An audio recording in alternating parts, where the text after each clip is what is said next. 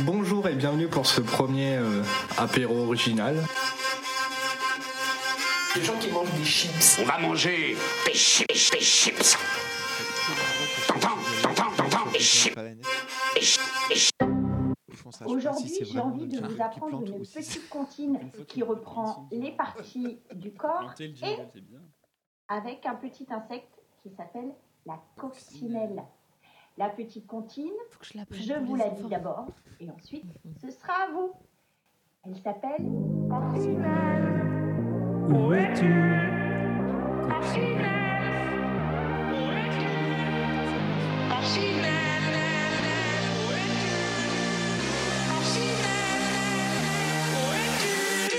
Et sinon, si on faisait Chop Suey Alors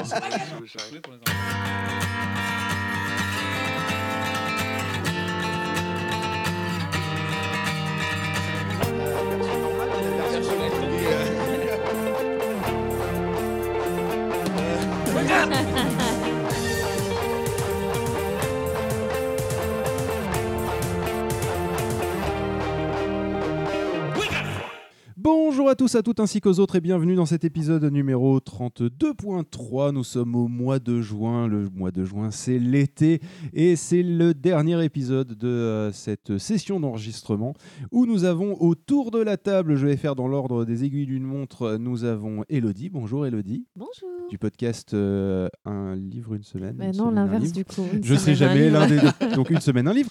Euh, C'est simple, moi, c'est Usul. Bah Bah, oui, une Ah oui. semaine, un livre. Ah ouais, Ah ouais, tu ça sais que marche moi bien, je ouais. l'écris avec les chiffres du coup, un S, un L, Oui. Mm. mais j'ai jamais pensé à Quand- Usul, quand je devrais. Quand j'ai teasé justement euh, votre présence, hein, sans dévoiler à tout le monde, euh, j'ai marqué euh, les, les initiales des noms des podcasts. À la fin, c'est marqué Usul. Je- Ah bah oui, bon, Ah bah oui. effectivement, ça Ouais. fait Oui. C'est un bon moyen mémotechnique. Donc c'est une semaine un livre. Désolé Hello. Euh, nous avons Asto. Et bonsoir. Nous avons Azertov Coucou, c'est moi. à la régie. Et euh, nous avons Loli du podcast Les Mystères Mystérieux. Mais qu'est-ce donc? Je ne sais pas. Qu'est-ce que c'est Qu'est-ce que c'est? Et nous avons Sandy. Bonsoir. Bonsoir. Je sais pas pourquoi on est parti sur des accents, mais euh, On en parlait tout à Eh, l'heure. en off, Francis. Cabrel, il va se calmer. hein. Ah, moi, je connais une chanson euh, Non. de Francis Cabrel. euh, je connais bien le refrain. Donc vous n'êtes pas sans savoir si vous êtes un auditeur attentif et surtout que vous avez écouté les épisodes précédents, euh, que dans pas très longtemps maintenant, parce que nous sommes déjà au mois de juin, euh, le 28-29 octobre prochain, alors peut-être les deux jours, on ne sait pas, euh, qu'est-ce que c'est, je ne sais pas. Ce- en, tout cas, c'est ce week-end-là. C'est ce week-end-là, c'est sûr, mais est-ce que ce sera les deux jours On ne sait pas. Ce sera Podcastre euh, qui se passera, comme son nom l'indique, à Lille, à Oui. Castres. Non. À Pod, Pod en sac, un jour Pod en sac, c'est prévu un jour en sac. Euh, si c'est pas la Bad Geek qui le fait, ça sera peu de choses. Euh, et euh, C'est loin quand même. hein. 30-31 mars 2024, euh, il y aura euh, du coup Podren, édition 2024, les 11 ans de Podren. Ah oui, déjà. Et oui.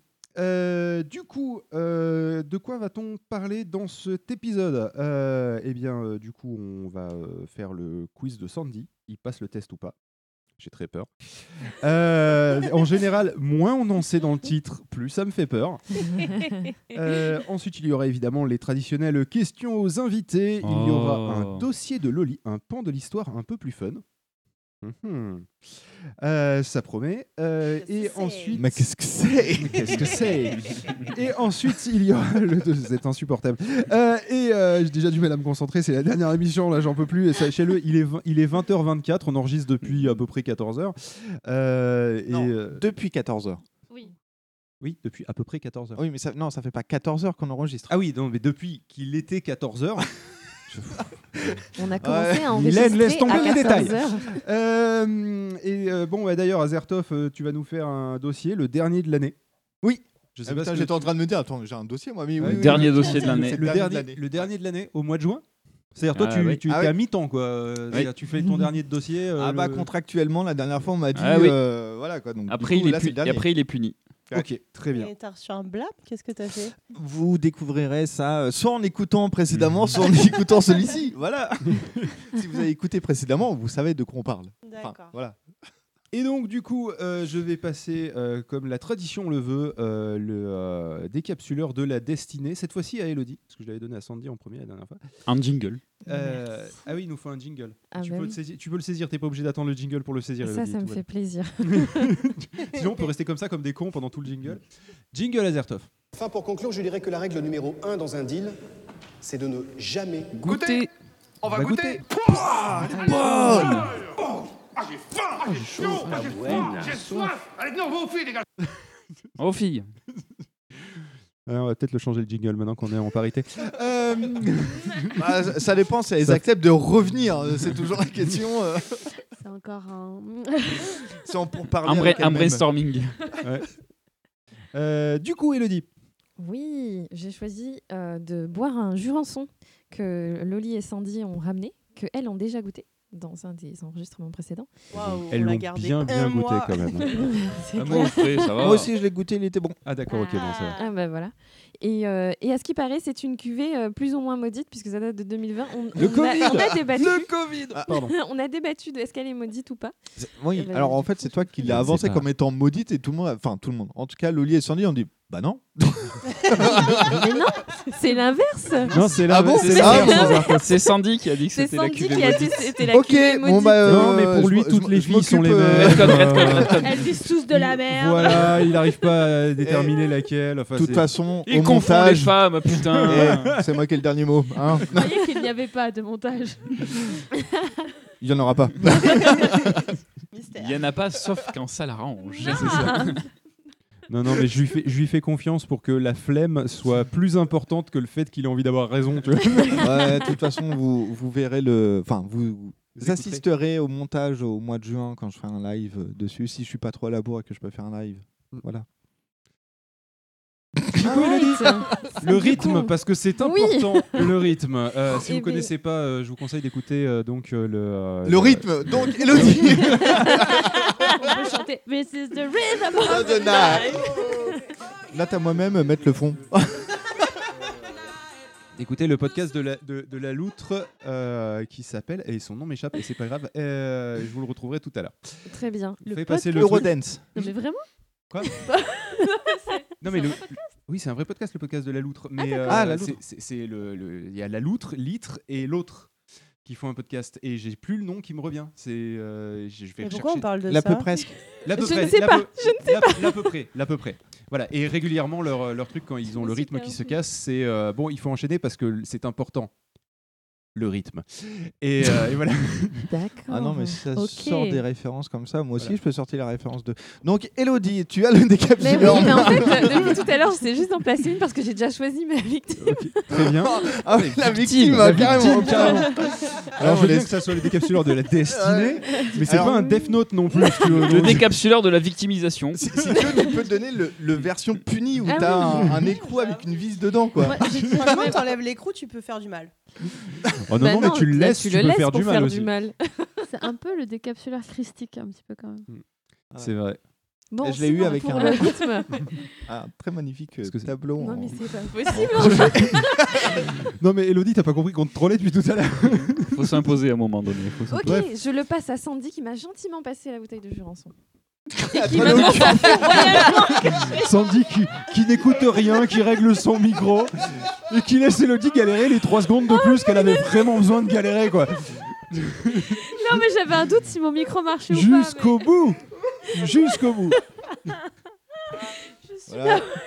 C'est le va point être 3, n'importe effectivement. Le, le limonadier de la destinée m'appartient maintenant. Euh, moi aussi, je bois du jurançon, la Ah. cuvée maudite ou pas, je sais Allez. pas. D'après Elodie. Qu'est-ce que c'est? D'après Elodie, oui. D'après des Je suis pas chaussettes. d'accord. Mais pourquoi c'est Elodie qui prend? Pourquoi c'est toujours elle la victime? Et ma foi, c'est pardon. Et ma foi, cette cuvée est plutôt sympathique, un peu forte, un peu sucrée, un peu mielleuse, un peu licoreuse, mais c'est comme ça qu'on l'aime. Ouais, c'est un On peut mettre un jingle quand Sandy a dit des trucs comme ça. Euh, oui, alors attends, est-ce que j'ai. un Moi, je veux le dedans. Si, si, j'ai ça, ça, ça peut être à propos.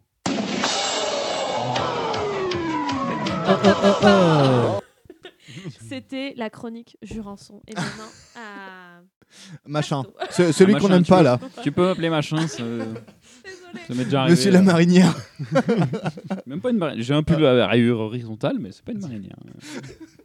S'il te plaît, je fais des efforts. Non mais Azertov, qu'est-ce qui se passe? Tu confonds les gens, tu vois Ouais, une non. marinière Mais alors non, qu'il y a une rayure. Non, mais c'est c'est running gag aussi. Ça. C'est- J'ai toujours, cuit. j'ai toujours- j'ai toujours des pulls rayés aussi. Non, tant que j'arrive à faire ça, c'est que c'est bon. Alors, regarde, ça ça va, va, il est même pas bleu. changer.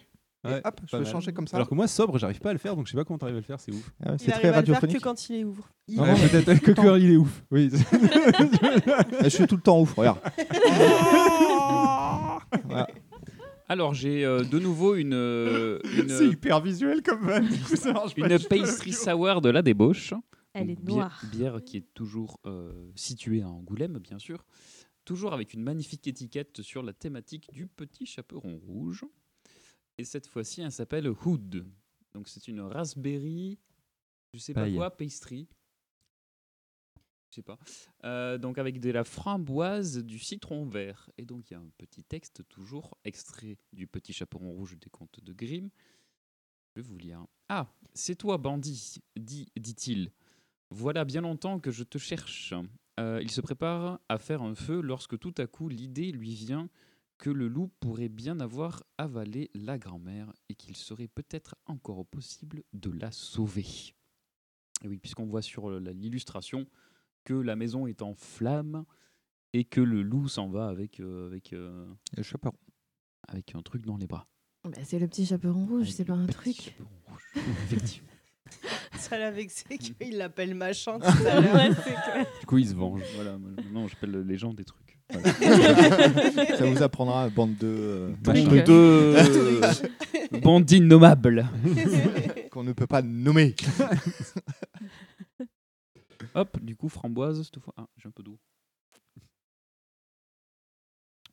Et hop là. Ah, mais c'est celle... non, c'est pas celle qu'on a eue en dégustation. Non. Ça- Elle, elle, a- elle a l'air bonne, hein, en vrai, hein, ce que tu, ce que tu bois là. J'en laisse un elle peu a dans une- la canette. Elle a quand même une couleur de jus de pamplemousse. Mm.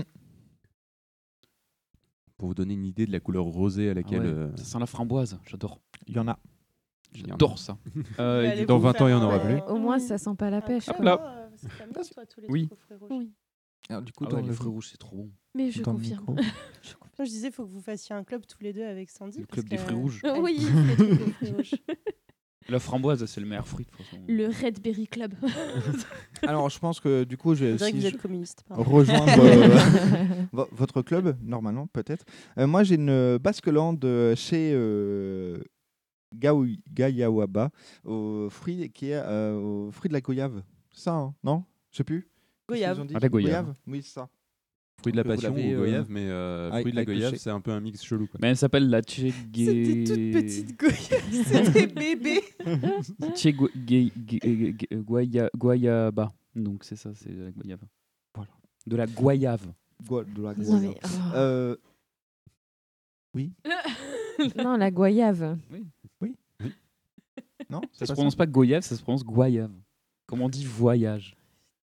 Plus loin Je que la nuit et le jour On dit une wish d'ailleurs.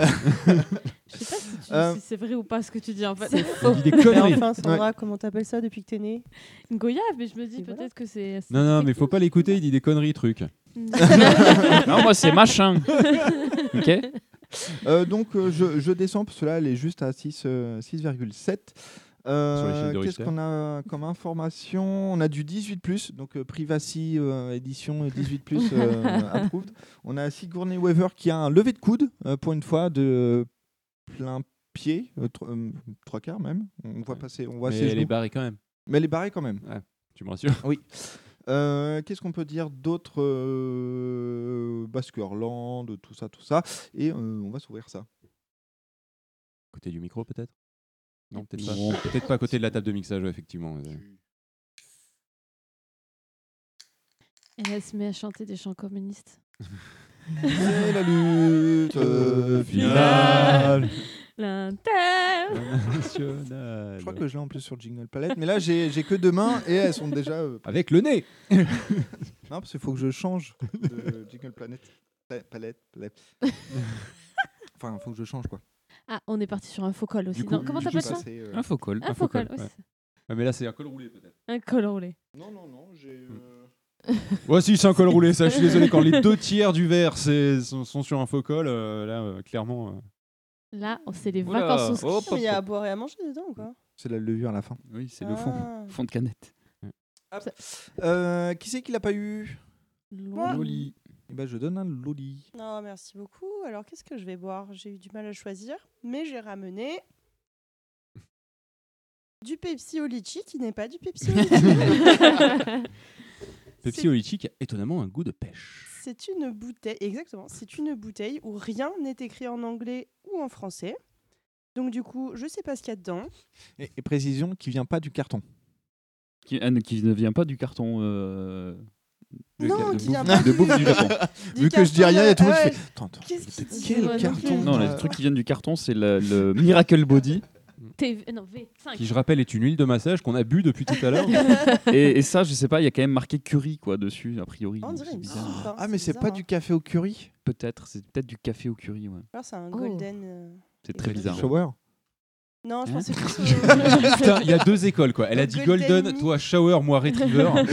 Euh, je préfère l'école euh, Golden Retriever. Il y en a un qui était beaucoup plus naïf que l'autre. Non, mais ça, c'est la soirée avec toi. Donc, du coup, qu'est-ce que tu lui as pris? Et du coup, euh, voilà, j'ai pris ce soda où rien n'est écrit en français, qui m'a été vendu comme un, genre de Pepsi au litchi, et qui en fait est un Pepsi au thé au long et à la pêche, parce que Asto m'a aidé à traduire. Parce qu'il est bilingue, Merci, il a fait merci. drac au feu LV2. Merci, merci, merci Google Lens. Euh, du coup, je pense que c'est à moi. Bah, T'as pas donné le. Mais voilà. Mais T'as pas donné la parole, donc non. Mais je suis en attente. Parce qu'il me manque euh, le bâton de parole euh, sous la forme du, euh, Du décapsuleur. du décapsuleur Tu n'as pas voix, voix au chapitre, donc Voilà. pour le moment, tu te tais. Coup, je sais pas si Tu vois, c'est pour tout à l'heure. J'ai l'impression Non, mais que je te le Si, donne. si tu veux, tu peux donner la, la version punie. Oui, je suis d'accord. Parce que pour une fois, il a besoin du décapsuleur. Tu as la Pour une version. fois que j'ai besoin du décapsuleur, j'ai le décapsuleur, il est un peu casse-couille. Euh, Ça bon, s'ouvre pareil. Ah, Vas-y, je suis pas. Alors, merci. Parce que là, j'ai vraiment- Oh, il est pas joueur. Hein. Franchement, où est passé ton sens de l'aventure Bah oui. Euh, on en tout à reparlera. l'heure, t'as ouvert la bouteille de vin comme qui rigole, hein, pourtant. Oui, mais avec, avec le bon outil. Hmm. Euh, du coup, euh, les là, on, on part sur va, un mais hydromel. décapsuleurs, Euh, Be Still Loving You. Oh putain, de la comprendre. Et, euh, et donc de la brasserie du Sulose, on part sur euh, quelque chose de, de- avec un dépôt de ouf en fait au fond de la bouteille. Je viens de m'apercevoir. On va peut-être le retourner un peu. Euh, Sigourney Weaver barré, bien évidemment. Euh, on est sur du putain, on est sur du 12%. J'ai pas regardé le titrage avant. Ça, je- Faute du joueur français. Ah là. Ah là là, ça Il pique. va rouler comme une Euh, barrique. apparemment, l'amertume est à zéro parce qu'il y a une petite échelle d'amertume. C'est pas mal. C'est- Pour choisir la bière, c'est- ça devrait être sur toutes les putains de bières. Euh... Sandy, tu me déconcentres un petit peu. Je sais que tu voulais faire dis- ça discret, mais j'aime bien euh, flaguer les gens. Euh, et donc, c'est une bière provençale. euh, et ils se sont lancés depuis 2012. Donc, euh, depuis la fin du monde, selon les Mayas. Euh, Et du coup, c'est une, une bière ou un hydromel? Eh bien, je sais pas, je vais te dire. Je vais, je vais te goûter. Mais c'était pas le cidre au miel? Écoute, c'est marqué brasserie, c'est marqué hydromel, j'en ai Ah aucune ouais, idée. ok. J'ai, je me suis dit que Punch, j'allais- punch, punch, punch, punch. je me suis Non, dit que ça, j'allais ça, le ça va pas mousser ça. Ouais, je suis pas sûr que ça mousse. Et donc, du coup, Ce n'est pas une bière. Ça n'a pas la couleur en tout cas. alors, au niveau du goût, C'est bon. c'est très bon. Ah, Nice. Alors ça va. mais je serais incapable de vous dire si c'est une bière, si c'est du cidre ou si c'est du saké au miel. Oh, Parce que on est très proche d'une espèce de saké au miel euh, au niveau du goût. On a le, le petit goût euh, caractéristique du saké euh, et un petit arrière-goût de miel qui est vraiment léger. On n'est pas sur un truc très sucré. Hmm. Je m'attendais à quelque chose de beaucoup plus sucré. Et, euh, mais, euh, mais par contre, c'est vachement bon. Donc, euh, donc je conseille. Voilà, si vous voulez goûter autour de la table, faites, faites tourner parce que c'est particulier. Donc euh, n'hésitez pas. Santé à vous. Eh Santé. bien, santé. Santé. Et du coup, euh, nous allons passer au quiz de Sandy. Oui. Oui. Du coup, euh, Il nous faut peut-être un petit jingle. Oui. Euh, Lequel euh, euh, Surprends-moi.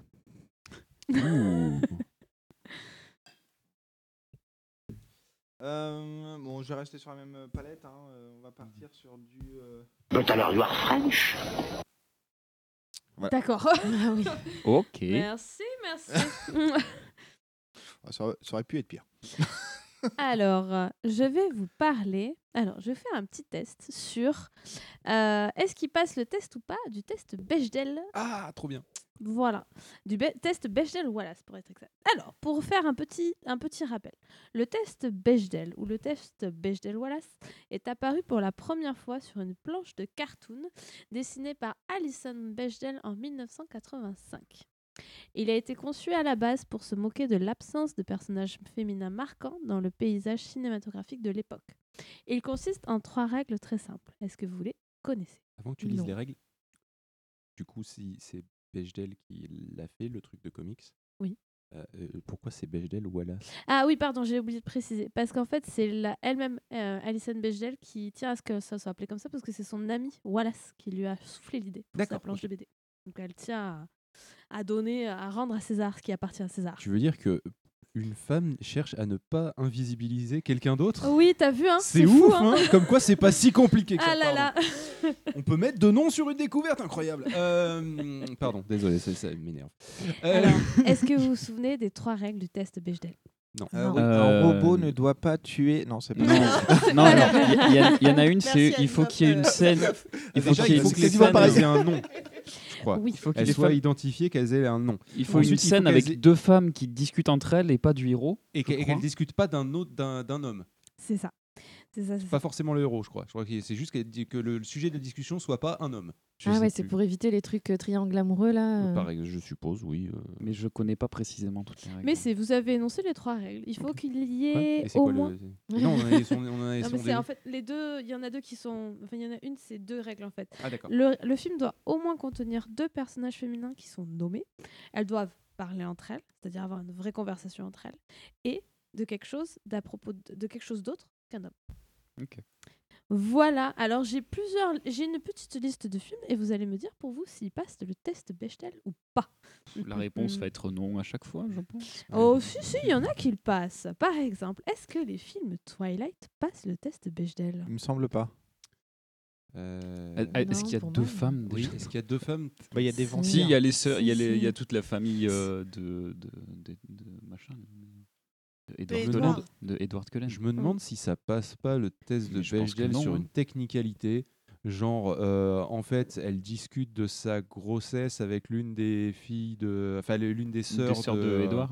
de Edward. Donc, du coup, techniquement, elle discute pas de Edward, Non, elle discute d'un sujet qui concerne l'une des deux. Et genre, ça dure trois secondes dans un des trucs.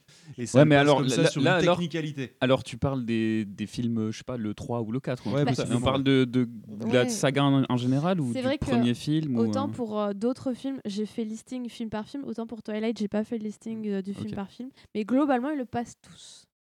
Ah, Voilà. Ouais, parce que dans le premier, Il y a des discussions avec, et les, les, les- les petites jeunes là qui servent à rien, et puis elles parlent euh, de chiffon.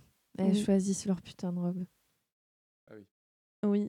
Et Euh, elles sont nommées. Et il y a les personnages aussi dans la famille d'Edward qui permettent aussi qu'elle passe le test de Bechdel. Oui, parce qu'ils sont Ouais, nombreux. c'est vrai. Voilà. C'est vrai Euh, qu'il y a- il y, a- il y a- il y a plusieurs femmes. dans- Il y a Ouais. plusieurs Oui. personnages féminins forts et elle part d'autre chose aussi que d'un homme aussi dans ces, dans ces films. Par contre, en fait, Twilight est un exemple des limites du test qui était dénoncé par le test. C'est que en fait, toutes les, tous les films le pa- globalement passent le test, mais la vision féministe dedans, elle laisse un petit peu à désirer. oui, oui. Légèrement. voilà. Est-ce que vous pensez que Godzilla versus Kong passe le test? Je l'ai pas Il vu. y a un personnage féminin dans Godzilla versus Oui, Kong il y en a. Il y en a, Il y a des bah, personnages du coup, humains. est nommé Il y a des personnages autres que. Il y a des trucs. Est-ce qu'il y a des trucs autres autres que Godzilla et King Kong du coup? Alors oui, il passe le test. Il y a les personnages euh, des euh, scientifiques qui discutent en fait, qui peuvent discuter d'hommes, mais aussi des deux monstres. Donc ils passent le test. Oui, mais les deux monstres sont masculins. Oui.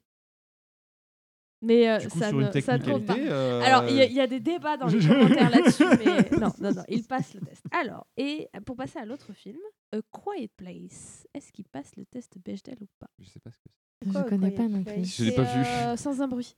Ah, Ah. c'est bien, j'adorais ce film. Alors du coup non parce qu'il parle jamais. Bah oui. Et ben oui. Et c'est ça en fait aussi. euh, Il y a un espèce de débat aussi dans les commentaires là-dessus sur s'il passe le test ou pas. En fait, pour certains, c'est euh, ils ne passent pas parce qu'effectivement les personnages féminins ne sont du coup du fait de leur euh, Pas nommé. ne sont pas nommés du fait de leurs conditions et ne discutent pas, mais euh, mais quand même de discutent. communication. Ah, puis le voilà. personnage de la femme, il est assez fort. hein, Ouais, il est assez fort. euh, et puis elle discute avec sa fille. en top, fait. hein, Mm. ouais. Enfin, même si elle ne parle pas officiellement avec la voix, elle parle en fait avec les gestes et euh, je trouve que c'est un Mm. peu. euh, euh, Oui, parce que sa fille est malentendante. Oui. Donc, euh, d'un point de vue euh, strictement validiste, je sais pas, c'est pas un peu. Voilà. Donc, Mm, mm, mm. Moi, je considère qu'il passe le test Bechdel. Voilà. Top ce film. Alors, ensuite, euh, est-ce que Jurassic Park passe le test Bechdel Lequel? Ah, le premier. Euh, écoute, niveau dialogue entre euh, les, euh, le, docteur Sattler et merde comment s'appelle la, La fille petite fille. Lex. Ouais. Euh, Lex, merci. Euh, il me semble qu'à un moment, il doit y avoir un dialogue euh, genre euh, dépêche-toi euh, pendant qu'elle est sur l'ordinateur et donc du coup techniquement elle parle pas d'un homme à ce moment-là. Euh, donc ça, ça doit le passer, mais euh, Effectivement, il y a plusieurs discussions entre le personnage de Ellie et Lex qui discutent plusieurs fois d'autres choses que d'un homme. Mais bon. pas- mais il y a une fois où elle discute en lui disant euh, va lui va parler avec lui. euh, ça- ça- Donc là elle discute, elle, discute de. Grant, mais je crois que ça doit vraiment être sur des technicalités et dans l'action, dans le feu de l'action, trois mots. euh, Bah, alors, c'est là où ça montre les limites de test. Par exemple, pour le prochain, euh, pour certains, pardon, pour certains, euh, en fait, il suffit vraiment qu'il y ait juste une conversation où ils échangent cinq lignes et ça passe pour ça, ça passe le test, quoi. Euh, bah, du coup, je vais en changer parce que je vous ai donné un indice. Euh, Star Wars, la trilogie originale.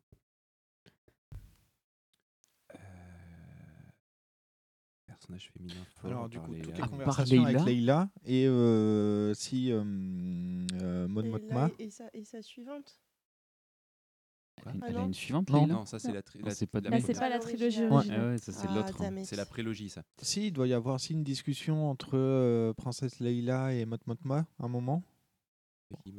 C'est la grande euh, habillée en blanc, euh, coupée euh, les cheveux un peu en carré, enfin court, un peu orange. Mais tu penses qu'elle est nommée ou pas? Elle est pas Parce nommée que dans là, le film. déjà. voilà, Ouais. elle n'est pas nommée. Elle est Hmm. créditée, mais elle est pas nommée. hein. C'est possible. Elle, euh, en fait, la, pré- la trilogie. Ah, je vais y arriver. Trilogie La, la originale. trilogie originale ne passe pas le test Bechdel. Il y a le personnage de Leila ne parle jamais à un autre personnage féminin nommé tout au long de la trilogie. Ouais, parce que moi- y a- j'avais que ce cas-là et du coup, mais j'étais vraiment pas sûr. Mais euh, Et pense pourtant, pas. ça fait partie des personnages féminins les plus forts euh, de, Oui. la... en tout cas, De la les pop plus culture. f- Forts, les plus marquants Mm. de la. Après, c'est comment de tu la culture définis générale. comment tu définis un personnage représentatif. Tu vois, effectivement, euh, est-ce que tu penses que le test Bechdel était quelque chose qui est représentatif du féminisme ou pas? Effectivement, le, Leila était un Non, personnage mais fort. c'est un peu comme le développé. QI, quoi. C'est le test de QI, c'est-à-dire c'est un indicateur, Oui, mais c'est un en indicateur aucun parmi d'autres, euh, quoi. oui, voilà. C'est. euh, Je confirme. Alors, ensuite, La La Land. Est-ce qu'il passe le test Bechdel ou pas? J'ai pas vu. Pas vu. il Ah, chante. Je l'ai vu, Ouais. mais je l'ai vu il y a un moment. Est-ce que je m'en souviens assez avec, euh, pour avoir plus que les deux personnages principaux Emma Stone. Emma Stone, ouais. Ouais. Et Gosling, non? Franchement, j'ai envie de dire non. hein. Ouais. Et oui, bien joué. Il ne passe pas le test de Bechdel.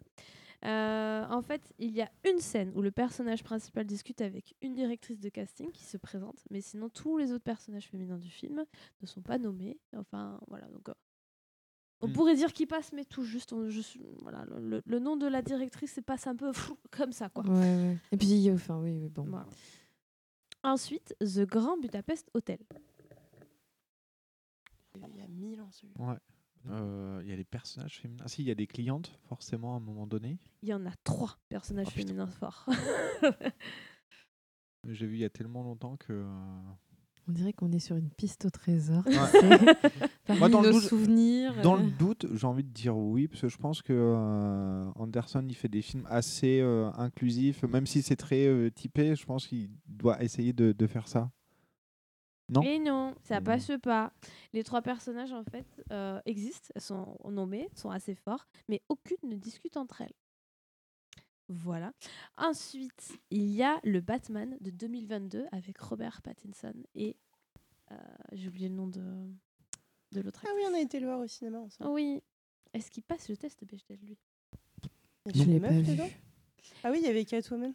Oui, mais je sais, elle, je sais plus le Miaou. nom. Miaou. Oui, oui, avec cabotiné de ouf. Il a que moi qui ai cette référence, ça sera en fond sonore, bien sûr. Triangle d'or. Hein? Le triangle d'or. Oui, bien, effectivement.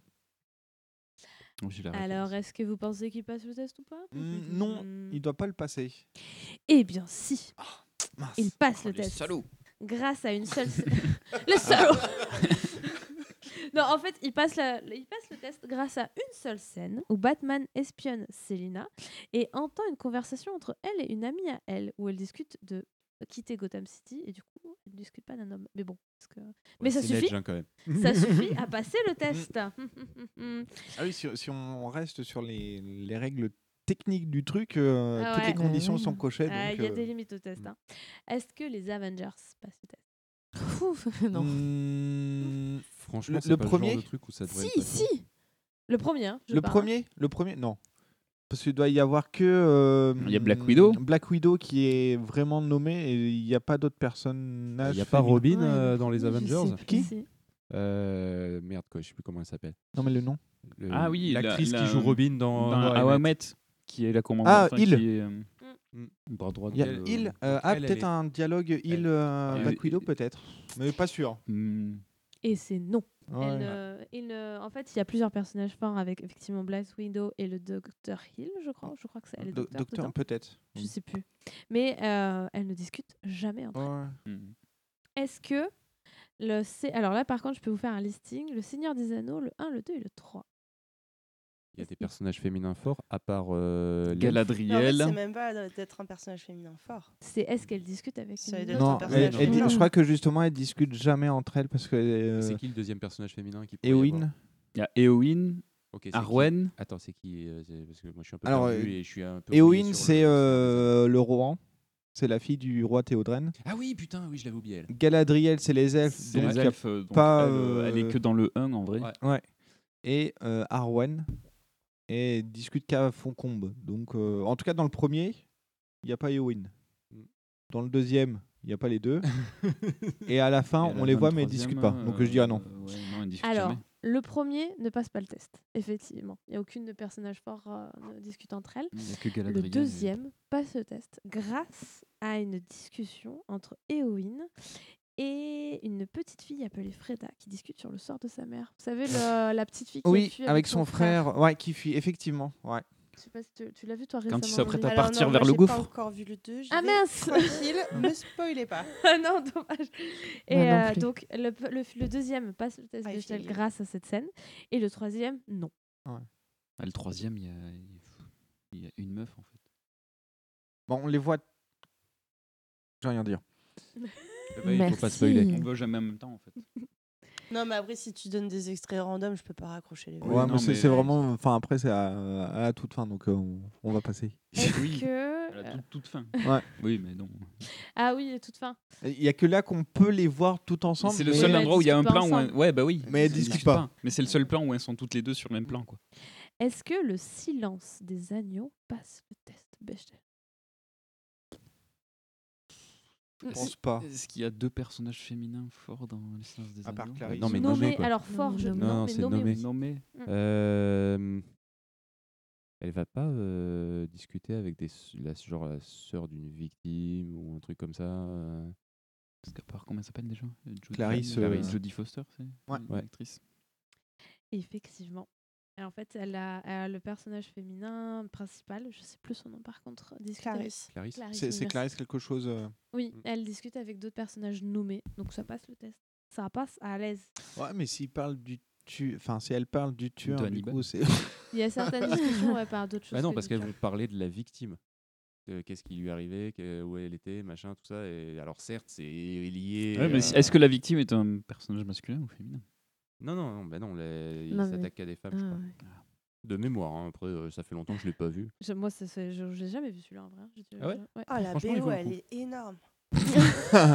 Pump it up, euh, whoop, whoop. Elle est trop bien, la BO. Il y aura donc la BO de Annie. de Silence des agneaux en, Silence des agneaux. en bed. Alors, est-ce que le film American Pie 2 passe? C'est lequel, American Pie C'est 2 précis ça. Ah oui, c'est Pie. Ah bah ça veut dire oui. Oui, ça veut dire oui. C'est-à-dire déjà, un, parce que sinon t'aurais jamais parlé d'American Pie. Euh, deux, parce que t'as précisé le 2. Euh, et euh, Si, le, le 2, c'est quand ils vont en stage d'été, je crois. non, le 2, c'est quand ils vont à la plage, qu'ils louent un, un- un- une espèce de chalet sur le, au courant, en tout sur cas. le, sur le bord du lac euh, et que, et que l'autre il se tape enfin la maman de Stifler. Ah. La maman ou la Super actrice. Non, non, c'est la maman de Stifler. euh. La Sur le maman de billard. Stifler ou la grand-mère Non, la, la, la mère Jennifer de Stifler. Coolidge, comment elle Ah s'appelle ouais. Oui. Ah ouais, elle C'est un- Il y a un elle est si revival cool. autour de cette actrice en ce moment qui Mais est oui, trop bien. parce qu'elle euh, joue dans une série euh, à Le succès en White ce moment. Lotus, oui. Enfin bref. Et donc, ou- effectivement, vous m'avez vu venir, oui, ça passe le test, mais uniquement parce qu'il y a une scène où deux nanas parlent de shopping. Et c'est- Ah, putain. Ah ouais, et on en revient sur euh, Ouais. le chiffon. C'est quoi. triste. Est-ce que le Avatar de 2009 passe Oui. Il y a des meufs euh, avatars qui parlent de sauver le monde entre elles, non? Des meufs Avatar. Oui, mais du Des coup, meufs est-ce qu'elles sont là. Des- nommées Des peuples navis. Des trucs Ah, bleus. Ils sont peut-être pas nommés. Parce que même la personnage principale, désolé, mais moi je me souviens pas de son nom. Jo- John. Moi non plus. Voilà. Du coup, les autres nommés. Ah, je dirais non ouais, quand même. t'as hein. raison. T'as raison. À cause Après, il y a Sigourney Weaver, mais je sais pas si elle a une assistante ou un truc comme ça. Alors, Et auquel cas, ça pourrait le passer. Mais ça fait trop longtemps que je l'ai vu, donc je n'ai aucune idée. Il passe. En fait, effectivement, les personnages navis ne sont pas nommés, donc ça passe, ça, ça, Mm. ça repasse. Enfin, ça peut pas, ça fait pas, fait pas passer le test. En fait, ça passe grâce à une seule scène entre le personnage du, du docteur du coup, Weaver Ouais. et euh, une euh, militaire. Je crois que c'est Michel Rodriguez, il me semble. Ah, Ah ouais, Rodriguez. d'accord, ok. Et qui, en fait, il y a genre elles échangent cinq lignes de dialogue sur euh, un problème technique et c'est tout. Et du coup voilà. Et étonnamment, Michel Rodri- Rodriguez joue une militaire badass. oui. Parce que Michel Rodriguez, en général, euh, bah, elle joue le rôle d'une meuf badass. C'est- sa Oui. seule. C'est le seul truc dans lequel elle est castée. Je suis sûr qu'elle est capable de faire beaucoup mieux, mais euh, tout le temps castée. Il faut une meuf badass. On va prendre Michel Rodriguez. D'ailleurs, ça fait un moment qu'on l'a. Moi, je l'ai pas C'est vu vrai que dans ça des fait un moment films. hein. vu. Mais Elle va être dans le, la prochaine adaptation de Donjons et Dragons. Ah ouais? Oui. Mais en, en toute façon, euh, Michel Rodriguez, entre euh, ses productions de films et ses passages en prison, bah, euh, Elle fait, est en prison, je bah, savais pas. en, en- en fait, elle est. euh, Qu'est-ce qu'elle fait? Pas, pas détournement, mais euh, truc fisc à la con ou insulte à agent. Donc, du coup. Des emplois fictifs? Non, c'est pas la c'est même. FF, ça. C'est Pénélope. Donc du coup, en fait, c'est ça. Elle, elle fait euh, soit, soit film, soit casse-prison, soit film, soit casse-prison. D'accord. Ah ouais. L'alterne, écoute, comme ça, elle paye pas de loyer. Et Alors, c'est tout bénéf, ça, en fait. est-ce que Alien passe le test? Lequel? Le premier. Le tout premier? Mm.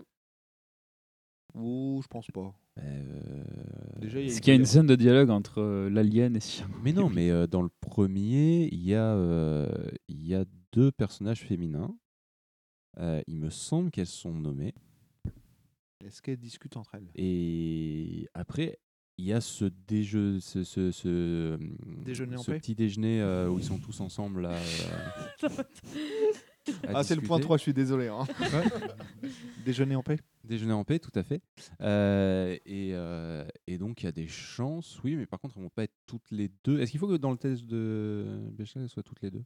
Elles soient toutes les deux, c'est-à-dire. Est-ce que- faut qu'elles est-ce qu'il faut qu'elles soient elles discutent entre elles, mais au sein d'une discussion de groupe, est-ce que ça Ah non, compte? euh, Il ah. faut vraiment qu'elles soient que toutes les deux isolées. Non, il faut qu'elles aient vraiment un échange toutes les deux. Enfin, je veux dire, euh, ça peut être au sein d'un groupe. D'accord. Bah du coup, ça doit passer. Elles doivent, euh, elles doivent à un moment discuter. euh, Mais ça va être bref, encore une fois, quoi. Mais ouais, mais ça suffit, ça Mm. passe. Ça passe, ça passe. Alien, et ça passe le test Bechdel. Alors, les Harry Potter. Ah, ah. Ah, il faut pas spoiler du coup. C'est Oui, clair, oui, s'il vous merde. plaît. C'est vrai.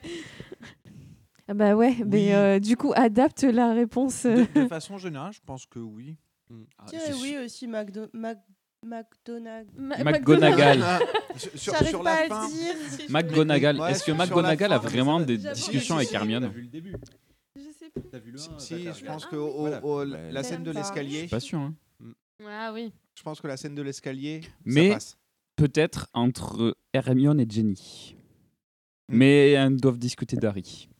Peut-être entre Luna Lovegood et Hermione et elle discute pas d'Harry. Donc ça parce passe, que Luna ça passe. On va dire que ça Je- passe. je hein. pense- Allez, que allez, sinon, on va, on on va- passe. on va spoiler, mais il y a sûrement, ouais, il y a mille Je occasions. suis pas sûr que Luna Lovegood discute avec qui que ce soit d'autre Puis que même- Harry. mais- Non, puis même, je vais juste sortir, euh, parce que c'est le titre du- d'un des, bouquins, donc voilà, mais même euh, de l'or- de l'ordre du Phénix. Globalement, ils sont tellement en groupe, c'est tellement mixte. euh, C'est vrai. où, euh, il y a De- des gens- C'est vrai que dans celui-ci, c'est possible que oui. euh, même si c'est euh, deux, deux mots, euh, c'est sûr, il y a des échanges. Quoi. Et bien en fait, ils le passent tous en les films. hein. Sauf l'ordre du Phénix. Tiens, dans ta gueule. non, tout sauf le 4 c'est lequel, le 4 La C'est la coupe de feu. Ah, la coupe de feu. dans les films. Sinon, les autres, en fait, ils passent tous le test, mais ce sont des échanges brefs, des conversations Ah bah, brèves oui, je me doute bien, entre parce les que- personnages. Et ce qui est dommage, considéré que dans les livres, les personnages féminins sont bien plus développés, notamment le personnage d'Hermione qui a été euh, quand même assez. euh, euh, pas travesti, mais euh, beaucoup changé par rapport à ce qu'elle est de base. Ça serait quand même vachement étonnant que Hermione soit travestie. quoi. Ouais, mais c'est Emma Pardon. Watson, alors bon, ça va. Je l'ai. Non, c'est pas- c'est- tu l'as. Je l'ai. Tu l'as, par contre. Bon, en tout cas, merci à tous pour vos efforts de ne pas me spoiler. C'était un test réussi. Merci, À la fin, le merci. Titanic. Mais le podcast, c'est la bienveillance. hein. Donc voilà, pour une franchise aussi populaire, c'est dommage que tous les personnages féminins soient un peu à passer sous le, sous le tapis. Alors, j'en ai plus que deux. Euh, L'exorciste. Alors, la seule Oh. fois Le que j'ai vu premier? l'exorciste, c'était très marrant. Le mais, premier, oui. euh, Alors, est-ce que euh, le fait que Est-ce elle, euh, Est-ce que la gamine Elle- possédée par le démon qui discute avec sa mère Exactement. et qui lui dit euh, Non, ça c'est au Je prêtre. suis une Ah non, putain de c'est l'enfer, non, oui. c'est Ça, c'est au oui, prêtre. c'est au prêtre qui lui dit ta mère suce des queues en enfer. Non, mais ça c'est au début quand elle descend, qu'elle se pisse dessus et qu'elle marche. Non, ça oui, c'est qui a un euh, dessin, Scary mais à, Movie. à- à quatre pattes qu'à l'envers. Mais c'est pas genre elle, elle descend euh, et elle discute avec- et, et elle dit à sa mère genre ça va pas et tout puis elle fait elle se pisse dessus. Donc du coup là il y a échange avec sa mère. Ah, si elle répond pas. euh, En vrai, ça doit passer. Ouais, il doit, il doit y avoir il doit y avoir une connerie comme ça, une technicalité à la con encore. Non, mais oui, ça passe. ça passe. Il y a quand même, euh, avant qu'elle soit complètement possédée, il y a des échanges entre elle et sa mère qui font que le test passe. Et le dernier, Pocahontas. Oh, oh. Attends, il y a des personnages féminins nommés autres que Pocahontas. perdu sur Pocahontas, Bah, il y y a la grand-mère. Oui, elle s'appelle comment Grand-mère feuillage. Grand-mère feuillage. Ah oui. Ah bah du coup ça compte ouais, c'est bon. Ouais, pour moi, Ça passe, hein. Mais est-ce qu'elle discute pas d'autre chose que Est-ce qu'il y a un autre Elle, elle- discute dans un Euh, temps de- Il n'y a pas un moment de- où. oh, punaise, ça remonte à super longtemps quand même pour moi, Pocahontas, mais il n'y a pas un y moment où on lui apprend les règles de savoir-vivre là? C'est ça. Et en, en plus de Grand-mère feuillage, il y a un autre personnage. Ah, mais je me souviendrai pas du nom par contre, hein, parce que même euh, Pocahontas, je me souviens Pocahontas. Nakami. Les me deux souviens du trucs qui laveur, l'accompagnent, je me C'est souviens plus. Naomi C'est ou quoi son Nakami nom, raton laveur? C'est euh, oui, j'ai pas noté le, le- le nom, mais c'est ça. C'est Oui. une potage. je l'avais en. Oui, plus. c'est sa petite pote Pour ça. qui la balance. Oui. Ah bah super. Mais du coup, grâce à ça, effectivement, grâce au dialogue avec, euh, de balançage avec euh, sa, sa petite pote et son et grand-mère feuillage, le film passe. Ok. Voilà, voilà. Donc, je tiens à signaler que le test était à la base une blague dans le milieu fermé lesbien américain. La créatrice était la, est la première à reconnaître les limites de ce test. De nos jours, beaucoup déplorent qu'il soit utilisé sérieusement comme outil pour reconnaître la présence active ou non de personnages féminins. Car des films qui ne passent pas le test peuvent offrir une vision progressiste, on l'a vu ce soir, comme l'inverse est possible. Oui, mais c'est un bon outil pour, euh, quelqu'un qui écrit. Oui, De se dire, tiens, est-ce que j'ai pensé à faire interagir mes personnages féminins? Est-ce que j'ai assez de personnages féminins nommés? Tu vois, c'est- en tant que outil de réflexion au moment de la création, Mm. c'est intéressant. Après, effectivement, pour noter un film, si savoir s'il passe le test, c'est ridicule parce que tu peux le faire sur une technicalité, on l'a vu mille fois. ouais, mais, puis en plus, il y en euh, a qui le font vraiment un- sérieusement. hein. Non. Mm. Mais c'est un bon rappel de se dire, tiens, t'es un auteur, surtout si tu es un auteur, euh, et ça te dirait pas un petit peu de, je sais pas moi, travailler ton texte euh, et, euh, et rajouter, et rajouter ça, quoi. Pas forcément à la truelle non plus, mais, euh, mais penser à ça, quoi. Donc, euh, Alors du coup, moi je vais vous parler de deux autres tests dans le même genre. Euh, le prochain, c'est vraiment le bas du panier des représentations, qui est The Sexy Lamp Test. Ah oui. Alors, C'est-à-dire qu'est-ce que c'est? La, la- la lampe sexy. Psycho killer. Qu'est-ce que Euh, c'est Alors, il a été inventé par. Pardon. The Sexy Lamp Test. Qu'est-ce que c'est C'est nous qui chantons ou c'est Phil qui réexplique les trucs alors Ouais, c'est vrai que non, mais il faut se réserver parce qu'après on va chanter. Hein. Ah, mince. Alors, inventé par Kelly Sue des Comics, qui, est, euh, qui fait partie des plus gros scénaristes chez Marvel Comics, l'idée est simple. Si on peut enlever un personnage féminin de l'intrigue et le remplacer par une lampe sexy, sans nuire à l'histoire, le film ne passe pas test. Est-ce J'aime que- bien celui-ci. alors- Effectivement. Mary, Mary Jane dans Spider-Man, par exemple? Ah, je l'ai question. pas celui-là. Mais moi j'ai euh, Superman, Man of Steel. Euh, c'était lequel, Man of Steel? Mais, Ouais, mais c'était c'est le- possible. ouais, franchement, je pense que ouais. euh, C'est fortement possible- possible, pas de Ah, souci. oui, quoi. oui, oui. Le personnage de Lois Lane dedans ne sert strictement À rien. à rien. C'est assez affreux. Euh, Skyfall de, de James, de James Bond. Pas vu non plus. Si, quand- enfin, il y a. Alors ça dépend pour qui. C'est Ali Berry dedans? Parce que. Hmm, Ça Non, dépend c'est qui tu remplaces. Oui, voilà. et C'est vrai qu'il y a plusieurs personnages féminins, mais il y en a une notamment. Moi, à l'époque, quand je l'avais vu le film, j'étais elle sert à ça, putain, sérieux? Enfin, c'est. Parce que la, la boss du MI6. Parce que M, euh, ouais, euh, dans l'absolu, euh, Oui, c'est M. Les ces personnages féminins forts, utiles au. Elle est plutôt utile, Ouais. il me semble. Mais il y a, oui, je suis d'accord que M euh, passe, enfin, elle Bon, est développée, M, elle part, enfin, euh, elle est euh, la. L'intrigue du l'intrigue tourne vraiment autour d'elle pour Ouais. le coup. Mais il y a le personnage d'une des James Bond girls dans ce film. Et bah là, tu vois, je me rappelle même pas qu'il y avait une Eh James ben. Bond Ouais, girl dans Skyfall. C'est du pas. Laura Seydoux ou un truc du genre Non, Si, c'est une après. française, c'est une actrice Alors française. du coup, Ah ouais doit être Seydoux alors. C'est pas le film C'est pas suivant Laura Seydoux. Non C'est une autre, il me semble. C'est après euh, Léa Seydoux. Je sais pas, C'est dans. euh, avec comment il le s'appelle. Spectre. Dans Spectre et euh, Mourir peut attendre. C'est Oui, plus tard, Laura C'est les deux suivants. Enfin, dans- en tout cas dans Spectre, parce que Mourir peut attendre, je l'ai pas vu, mais dans Spectre, oui, c'est Léa Seydoux. Donc bref, en fait, dans ce film, il y a une d'une James Bond girl, en fait, elle vraiment, il va dans un casino, il la, il la, il la prend pour lui soutirer des infos, il la baisse clairement, et elle se fait tuer dix minutes plus tard. Point barre. Enfin, c'est euh, Le degré zéro de l'utilité. Ouais, quoi. franchement, c'est- Et c'est- franchement, d'habitude, les James Bond girls, ça vole pas haut. Mais là, c'est- c'était. Prenons c'était assez Goldfinger. affreux, hein. De- là, là, on est à peu près sur la même logique. hein. C'est, euh, c'est, il, il la voit 5 minutes C'est- et elle meurt euh, parce qu'elle a été recouverte de, euh, d'or. Mm. Euh, voilà. et des- en général, les James Bond girls, tu as une chance sur deux, soit effectivement personnage essentiel à l'intrigue, soit Ouais. euh, personnage complètement inutile. Skyfall, du coup, c'est Javier Bardem ou C'est- avant Oui, c'est celui-là où il y a Javier Bardem. Ah oui, donc Euh, ok, donc c'est la non. femme de Javier Bardem en fait. Du, du coup, moi j'ai Bérénice Malor, Maloé, Oui, Malor, je crois hein, que c'est elle. et Ou ou, en fait, Naomi Harris. Donc je pense que c'est plus Bérénice Oui, euh, Mallory. Je euh. crois que c'est un délire où en fait c'est la femme de Javier Bardem et en fait du coup euh, pas- pas Skyfall 007 non il est il a il a un petit il arrive plus trop à tirer avec euh, son pistolet parce qu'il a des problèmes à la main et je sais plus quoi il fout un, un espèce de shot de whisky sur la tête de sa femme en fait et il demande à, à- à- bah, du coup à James Bond de tirer De pour euh, péter sur le péter le, le- le shot de whisky sans tuer la meuf et il hésite tellement parce qu'il est tremblant et du coup Javier Bardem il finit par flinguer sa femme euh, direct euh, un truc comme ça ouais Ah oui, putain, c'est vrai. Ça y est, je me rappelle. Putain, Gros spoiler, du coup, oublié. hein. Oui, non, mais j'avais complètement oublié. Donc voilà, à l'époque, quand Oui, je l'avais vu, oubliable. j'étais là, mais what? Mais Enfin, effectivement, ça doit se dérouler en 10 minutes d'action où il la Ouais. rencontre, il la baise et puis après, elle est, en fait, c'est la femme de- du méchant et du coup, le méchant la bute. Mais à côté de ça, dans ce film, il y a aussi d'autres personnages féminins assez développés, mais celui-là, il est assez, euh, assez gratiné. Euh, le Transformers, le tout premier de 2007, Oh putain. Alors, avec, euh, j'ai oublié son nom. Euh, Euh, Shia LaBeouf. Shia Shia LaBeouf. et l'autre, la- le Oui. personnage féminin, l'actrice féminine. Shia LaBeouf. Oui, c'est- je crois que c'est Fox. C'est Megan euh, Fox. C'est Megan Fox. ouais. Fox, ouais. Alors, Euh, Moi, j'aime beaucoup cette actrice pour euh. Jennifer's Body, mais là, pour Transformers. Ah alors top, une lampe sexy, mais une lampe méga sexy. C'est-à-dire que là, on a des plans de caméra. Euh, Le caméraman, il s'est fait plaisir. hein, Que- euh. Question est-ce que c'est la lampe d'hier soir? oui, parce que hier au loto, il y avait une lampe à gagner. euh, Magnifique lampe. aussi. Euh, Alors, euh, une lampe. Il y avait une lampe. Sur le côté sexiste. Alors, elle s'allume, quoi, mais c'est à peu près tout. Euh, mais. euh, Peut-être changer l'ampoule euh, avant. Clairement, de mémoire, elle est juste, elle suit juste l'intrigue pendant Ah. tout le tout le truc et il se passe absolument rien. Et genre vraiment, on est sur, euh, on est à deux, doigts à deux doigts de Ico, où, euh, en fait Shia LeBeouf il la traîne par la main euh, partout et, euh, il l'emmène dans, l'action.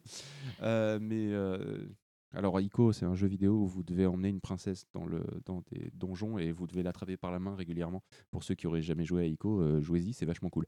Et euh, mais euh, mais du coup là dans le cadre de Transformers, euh, ouais, à rien.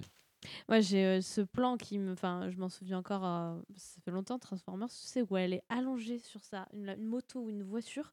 Et le plan part de ses pieds pff, et remonte jusqu'à sa tête. Tu vraiment. euh, Ouais, ouais, non, non, mais moi, il est gravé. Même. Il, il est gravé dans mon cerveau, là. euh, c'est. ça, c'est, c'est, c'est- voire même dans mon cerveau reptilien, tu vois. parce qu'étonnamment, c'est con, mais ça marche. hein, euh, euh, Après, le film est sorti en 2007 aussi, je, je rappelle. Aujourd'hui, je pense qu'il ne pourrait plus se permettre euh, un film aussi. euh, enfin, J'espère. Ouais, voilà, j'espère aussi. Euh, le film Breakfast at Tiffany's aussi. Aucune idée de ce que c'est. Bon, après, le film, en plus Avec d'être. euh, Audrey Hepburn. Oui. Bon, le film, en plus d'être turbo-sexiste, est turbo-raciste. Hein. Enfin, je tiens à le, à le Alors, il est non. sorti en quelle année? Euh, Je j'ai l'ai pas le- vu. J'ai pas, le... j'ai pas la date, exactement. Je l'ai pas vu, mais si tu parles d'un film qui est connu pour être turbo-raciste et turbo-sexiste, euh, peut-être que du coup, Twist, en fait, il passe euh, le, le test de la sexy lampe. euh, du coup, tu sais, tu vois, Je connais pas. contre-pied. Hmm Je connais pas le euh, film Twist. Non. De- J'ai pas Peut-être que du coup, le fait que tu nous présentes un film qui est turbo-raciste et turbo-sexiste, euh, du coup, tu nous fais un twist.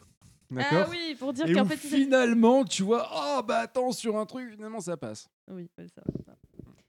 Non, là, et en plus, non, notamment, il est, enfin, je- il y a une scène, il y a un personnage dedans qui est connu. Pardon, il y a un personnage dedans qui est connu pour être euh, assez, euh, assez euh, choquant en dehors de, du euh, Sexy Lamb Test où c'est un, per- un homme blanc qui joue un personnage chinois.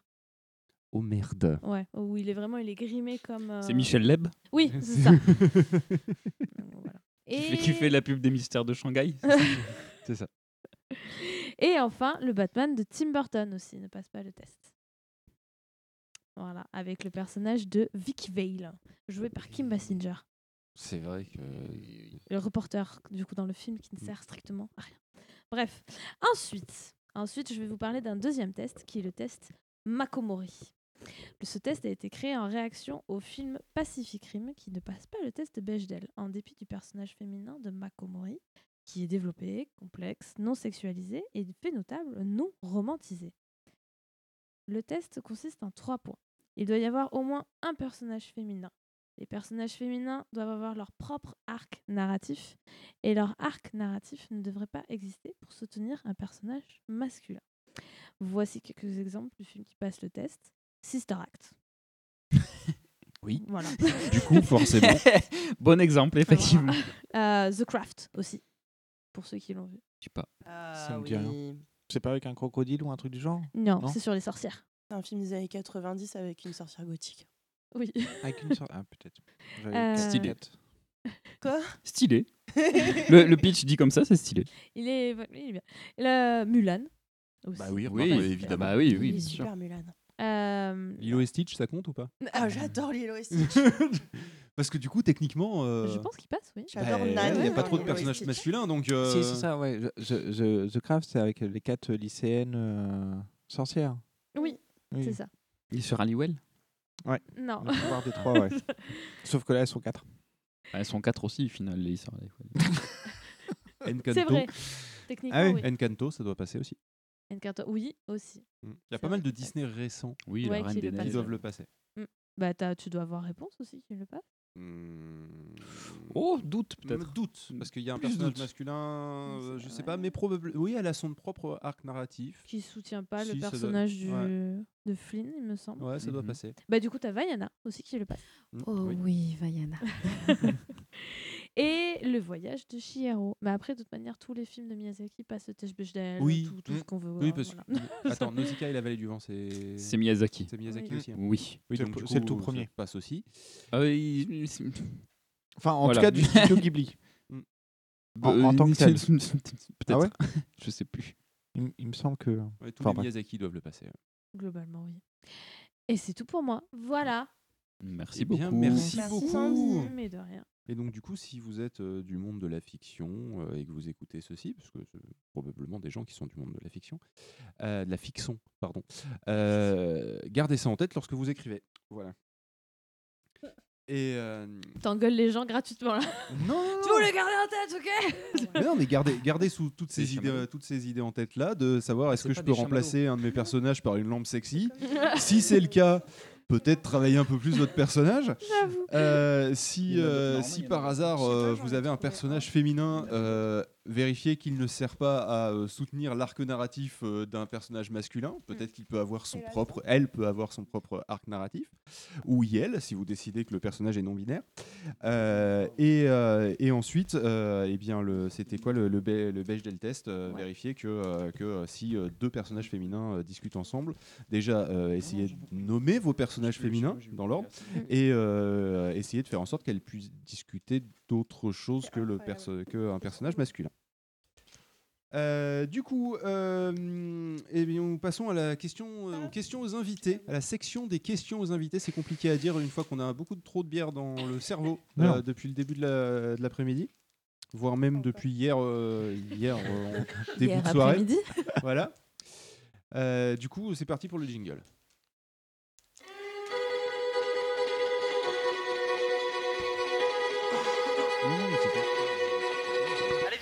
Allez, viens. Allez, viens. Allez, viens. Viens. Viens. Allez, viens. Viens. Allez, viens. Viens. Viens. Allez, viens. On va manger des chips. T'entends? Des chips. C'est tout ce que ça te fait quand je te dis qu'on va manger des chips. Donc, euh, vous commencez à avoir l'habitude. euh, Une liste de questions de 1 à 159. euh, je vous demande un numéro, vous me le dites, je pose la question se référant à ce numéro-là, vous y répondez comme vous le euh, souhaitez. Je propose qu'on commence par Elodie, vu qu'elle a la bouche pleine.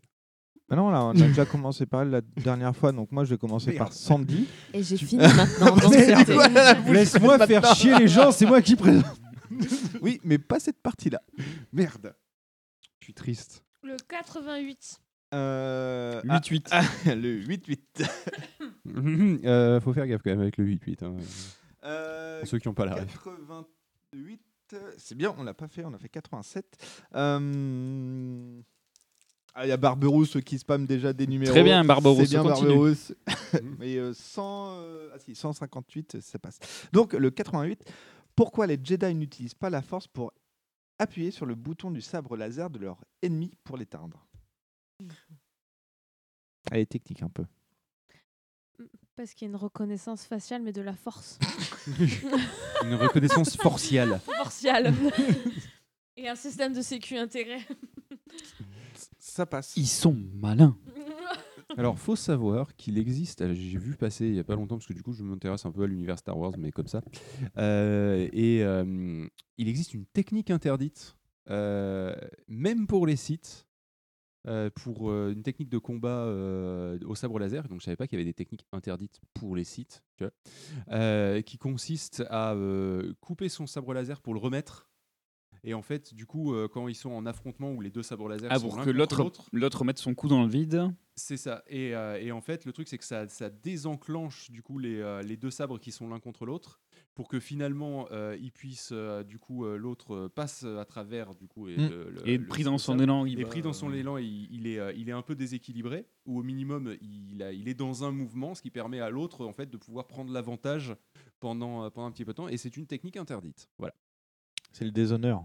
Et même les sites. Et euh, apparemment, même les sites respectent un truc. Alors moi, je crois que les sites c'était un peu euh, le sbeul, quoi. Tu fais ce que tu veux, mais euh, mais non. Apparemment, c'est une technique qui Mais est, sinon, euh, vous qui est sachez, interdite des c'est pour de faux. hein c'est pour ah bon de faux. Quoi, tu veux dire que Coin Gun Jin, il n'est pas mort euh, tranché en deux Donc euh, Loli a un numéro, s'il te. C'est pas lui qui est tranché en deux, hein, c'est Dark Maul. Hein. Oui, mais c'est pareil, comme ça, ça bah, se spoil pas. Qui Gon, il meurt comment déjà? Il, se fait bah, juste euh, un trou. Juste un trou. Ouais, un trou par Dark Maul. Par Dark Maul. Du coup, Loli, par le numéro. Oui, numéro 37. Le 37. On l'a déjà fait. Oh, bah, on nous, précise, aussi par rapport à la question précédente qu'il y a des techniques de torsion testiculaire à distance qui sont interdites 38 euh, Oui. On l'a fait aussi. On peut faire 36 avant, si tu veux. Allez. Euh, peut-on accuser la mort d'usage de faux? J'ai pas compris. Peut-on accuser, la mort, d'usage de faux? Ah. D'usage de faux? Du- euh, de, De- de bah faux. oui, après, moi, moi c'est écrit avec un X à la fin, mais de- Bah oui. Je, pe- je pense qu'on je pense qu'on peut l'en accuser, oui, tout à fait. tu réponds comme si c'était au tribunal. Euh, donc, je prends la première proposition de nom de Barberousse qui était la 158, qui est donc euh, est-ce que l'espace disparaît pas la nuit? Eh bien, non. Asto. Déjà, la question est un peu pétée. la 135. Hop, euh, 135. Oh putain. Pardon, d'avance, hein, bien sûr. Euh, si les bébés caucasiens mangent avec des petites cuillères, est-ce que les bébés asiatiques mangent avec des cure-dents? Merci, Randall Flag. Mon Dieu. Il y a C'est des ra- choses qui s'assument plus, hein. euh. C'est raciste. Ouais, mais c'est raciste mignon, ça. Bah non, ça n'existe pas. Ça raciste. Quand on commence à dire c'est raciste mignon. Non, la blague est valide. Non, franchement, la blague est valide. C'est mignon. T'es si mignon, mignon, mignon, mais con, mais con, mais con. Du coup, Elodie Est-ce qu'on a fait le numéro 3 Non. Eh ben, le numéro 3. Le numéro 3 qui est euh, Est-ce que la goutte d'eau qui fait déborder le vase reste dans le vase? Hmm, non. Ah ouais C'est elle qui déborde du coup? Bah, je pense, ouais. Bah, C'est la sur le première banc. à ressortir aussi. Tu vois, dernière C'est arrivée, elle qui fait première déborder, partie. donc c'est au moment où elle tombe dans le vase, tu vois. Normal. Ah Non, mais c'est sa réponse. On respecte Ah la oui, réponse je- de je- la personne et qui, avec- qui a, qui a- qui a eu Ok, la pas question. de débat. Très Phil Euh, 111. J'aime bien te faire scroller. Mon grand kiff dans la vie, emmerder les gens. Hop Et on l'a déjà faite. Non. Ah oui, ok. Euh, je lis en même temps que j'essaye de comprendre euh, les questions. Euh, pourquoi y a-t-il écrit fin à la fin des films et pas début au début? Euh, c'est une excellente question. Euh, tout simplement parce que euh, en fait au début tu es un peu au courant que c'est le début mais si tu as une fin un petit peu comme les sopranos par exemple où ça coupe d'un coup euh, faut quand même prévenir les gens que c'est la fin tu vois que c'est pas un problème technique euh, que tout s'est bien passé euh, voilà. Donc c'est pour ça en fait que tu annonces quand même que c'est bon euh, fin de la transmission Tu crois que s'ils le font pas, du coup, les gens ils restent assis comme ça dans le cinéma, ils Et attendent. ils attendent, ils attendent que le Attendent ils, ils mettent la bobine d'après, tu vois. Puis là, t'as le les gens- générique qui passe et tu fais Voilà. Ah non, mais qu'est-ce que c'est chiant Oh, là, le film, ils font que passer des écritures. Et, euh, et du coup, les, les- les- les gens, ils restaient dans la salle de cinéma, c'était compliqué, il fallait que quelqu'un euh, rentre dans la salle, dise euh, non mais c'est bon, le film il est terminé, et tout le monde faisait oh, ben, on n'avait pas y a un compris mec qu'il était qui terminé. fait Ça va être tout noir et du coup, au niveau, au niveau, si tu veux, du, du changement des personnes dans la salle, ça faisait ralentir tout le monde, euh, on perdait des chiffres d'exploitation, euh, voilà, c'est pour ça qu'ils ont mis fin à la fin. Mais je me demande si c'est pas vraiment pour cette raison-là. Et aussi Non, pour le connerie. type qui est censé. Hmm. Mais non, il y a une vraie raison. Je, je la connaissais. Il y a une vraie raison. mais Je la connais plus. Ah, mais il y a une vraie raison en plus. Oui, Merde. je l'ai su. j'en- suis persuadée. Je croyais que c'était juste une question à la con. Eh bien, tu reviendras pour nous la dire, bien sûr. Ok. Euh, Sandy, Comment essayer de faire revenir les gens? Tu reviendras hein? s'il te plaît, reviens, s'il te plaît. S'il te plaît, dis que t'as passé un bon moment. Mais nous 5 Le- étoiles sur Google. Alors. Le 112. Euh, Fais-le scroller un peu, merde. 112. Ah, Je que suis j'avais vu gentille. tout à l'heure. Alors, attention, euh, c'est technique. Non, tu es Sandy. Tintin, Spirou, Mickey ou Pif? Tintin, Spirou, Mickey Mickey ou Ou Pif? Sachant qu'attention, il y a un piège, il y en a un qui te hésiter. donne des Spirou. gadgets. Oui, mais il y en a un, te donne des gadgets. Ouais, mais Spirou, moi j'ai toujours bien aimé. Ouais, ok. Il, est, il était bien. Ok, pas d'argument. Et j'avais un petit crush sur lui. quand je- J'avoue. Ah, les petits rouquins. Loli Euh, numéro 100... 121.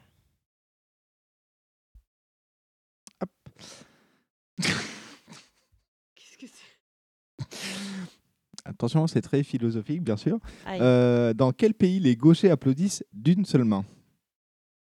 Les, les, les gauchiers. Les quoi? Les, les- Non, les gauchers, pas les gauchiers. Les gauchers applaudissent d'une seule main? n'a aucun putain de sens. Dans quel Ouais. pays? Ouais. Bah, je pense en gaucherie. Ça a du sens. Autant que la question, hein. Ouais, non, mais la question n'a aucun sens. donc, euh, Euh, hop, Barberousse proposait la, La 17. euh, il me semble. Ah si, on l'a faite. Donc, La du coup, j'ai passé 111, la hein. 111. Je- on vient de la faire, non? Non, on a fait la 121. La 111, c'est moi qui l'ai La faite. 111, ouais. Euh, donc du coup, Barberousse, euh, vite fait, ou même vous, non, ça sera vous autour de la table, ça sera La plus, 12. plus rapide. On a 12, déjà tu faite, sors, on a la déjà faite. 12. La 13. On a déjà fait aussi. Euh, la 13, je suis pas sûr. hein. 13, non. 13, on l'a pas faite. Euh, euh. Non, on l'a pas faite. Peut-on dire à un nain qu'il comprend Ah putain. Peut-on dire à un nain qu'il comprendra quand il sera plus grand? C'est pas très gentil. Euh, on- alors, techniquement, on peut lui dire. Euh, après, est-ce que ça le f- se fait de lui dire? Ça, euh, je ne sais pas. Mais techniquement, on peut lui, on peut lui dire. Asto. La 1. Euh, on l'a faite là. hein. Oh, merde. À la 2. La 8. Non, on La l'a déjà 8. faite aussi. Ouais. La. 46. 2. Il n'y a pas la 46,2. 40 Euh, la 46. 49,3. Ah, Allez. c'est une question de Ça serait une blague un peu vieille en juin. si un mot est mal écrit dans le dictionnaire, comment on fait pour le savoir? Alors, ça dépend du dictionnaire que tu utilises. Si tu utilises le petit Robert, eh ben, tu prends le Larousse. Si tu utilises le Larousse, tu prends le petit Robert et tu compares les deux. T'as Wikipédia aussi. C'est malin ça. Ouais, Peut-être. Ok. Elodie 49. 49. Euh, Ah, attention. Quel est le contraire de Alfred? Albert? Phil? Bah, C'est une réponse, hein, moi je, je Oui, cherche non, pas. hein. Très bien. Euh, la 6. Hop. euh, On l'a déjà faite. On l'a déjà faite Bah la 7. Ah, une question chère à Tocheux. Euh, pourquoi n'y a-t-il pas d'issue de secours dans les cimetières? Euh, parce que déjà, il y a peu de risques d'incendie, étant donné que bah, c'est éventuellement deux Et les trois feux fleurs follets par-ci par-là. Et, les, Euh, et les explosions de cadavres alors Ouais, mais c'est pour ça que t'as une dalle en granit par-dessus, si tu veux, donc t'es à peu près tranquille. Ouais, mais c'est hyper dangereux du coup. Non, parce que ça- il y a la dalle de granit qui se soulève d'un petit centimètre et qui retombe lourdement. Tu sais, ça fait un petit. Hop. Voilà. Euh, tu sais, un peu comme le, le couvercle de ta casserole, là, quand tu fais bouillir de l'eau, là, que tu fais pouf, pouf, pouf, pouf. Voilà, bah, c'est le maximum qui peut se passer. Euh, sauf que là, c'est une dalle de granit d'à peu près 500 kg, donc euh, bon, euh, bon, ça fait. Donc ça va.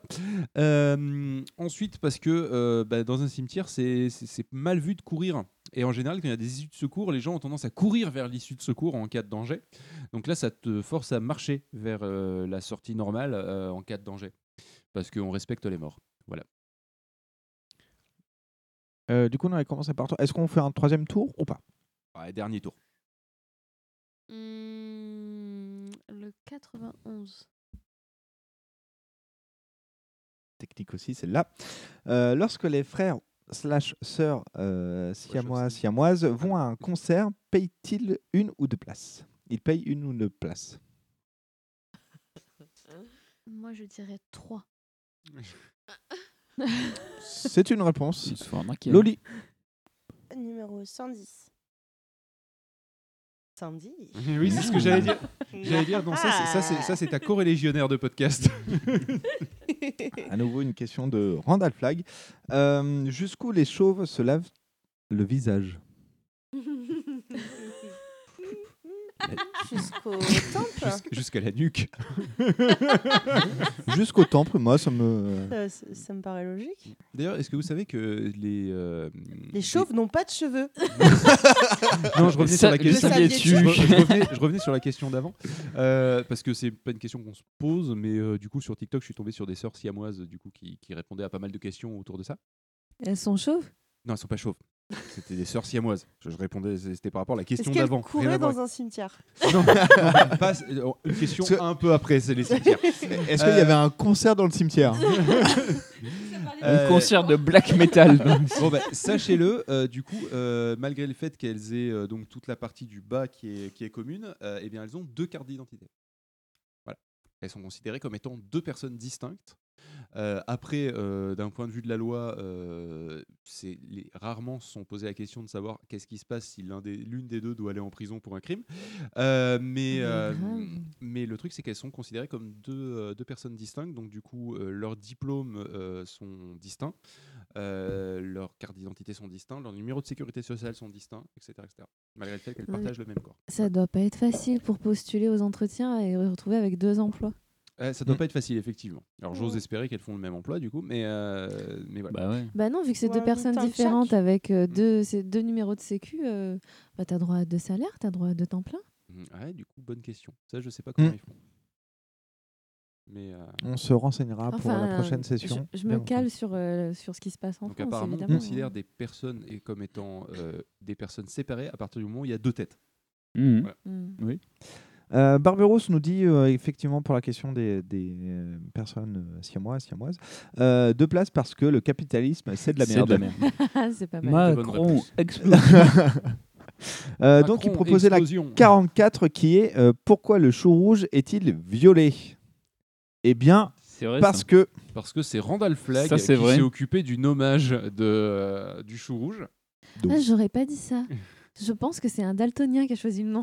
Randall Flagg. Randall Flagg daltonien. est daltonien. Je le savais En pas. fait, c'était une façon de, de repousser la, la- la blague du daltonisme sur quelqu'un d'autre que moi-même. C'est pas mal, ouais. Asto. Randall Flagg voit à travers le rouge lui aussi. euh, la 62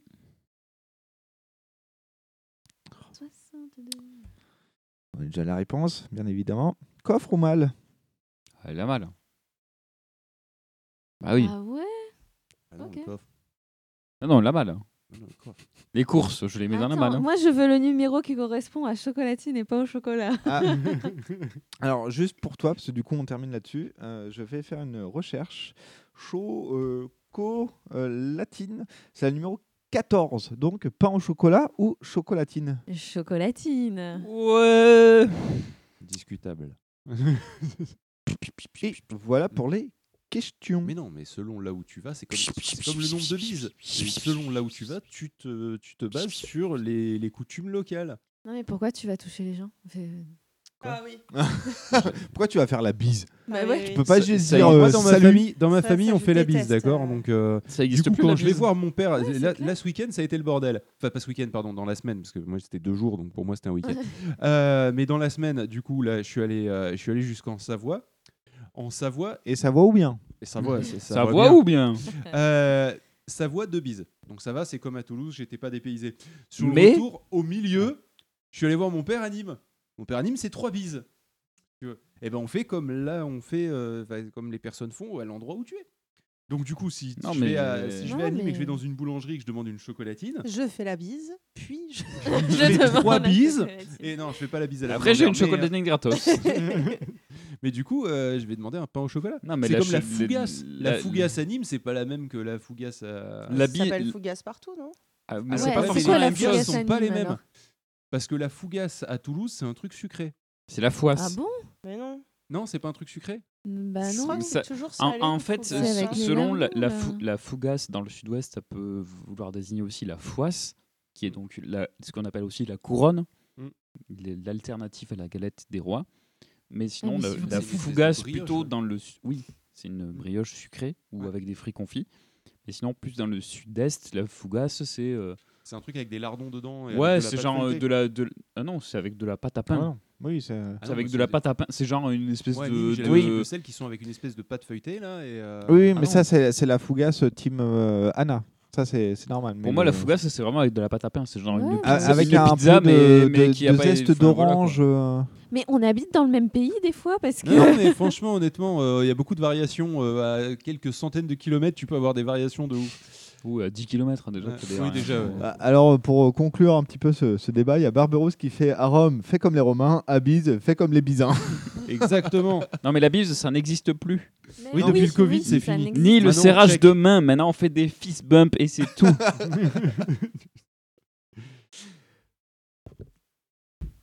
Voilà, voilà. Bon, et bien du coup, est-ce qu'on est, considère qu'on a fini le, le, le, le Ah bah oui. invités? Parfait. Et bien maintenant, on va pouvoir passer au dossier de Loli. Est-ce que tu es prêt pour ton jingle Azertov? Qu'est-ce que tu veux? Ah, déjà, j'avais oublié, je faisais un dossier. Merde. Alors, je te rappelle que ton dossier, c'est un pan de l'histoire un peu plus fun. Ah oui, ah oui, oui, oui, j'espère qu'on va bien rigoler. Alors, il Bah, faudrait moi un aussi. jingle bien rigolo. Le canard. Euh, Putain, rigolo, j'en ai pas des masses euh, là-dessus. hein. Genre, t'as pas de jingle. T'as pas un truc américain? Parce que je vais vous parler des États-Unis. America, fuck Ok. Euh, je, je regarde dans mes différentes euh, palettes ce que j'ai. L'Amérique, c'est l'Amérique. Je veux l'avoir. Et C'est je l'aurai. c'est je l'aurai. Ouais. Ah, c'est des trucs longs, ça. Non, mais mets un, un des jingles de n'importe lequel d'entre nous, en Oui, fait. c'est pas euh, grave. on s'en fout. Ouais. Hop, du coup, je remonte sur euh, jingle euh, à nous. Ah si, je dois avoir euh, ça. Ok. C'était succinct. ok. Écoute, je prends. Euh, alors, je suis. Oui, oui, oui, je suis venue vous parler d'un fait insolite, euh, un peu rigolo. Il existe aux États-Unis un lieu sous terre où est stocké une certaine chose en très grande quantité. Qu'est-ce que c'est à Pétrole. votre avis? Des Ah. conserves de, conserve. soupe de tomates. Alors, les conserves de soupe de tomates, t'es pas très loin. Des graines.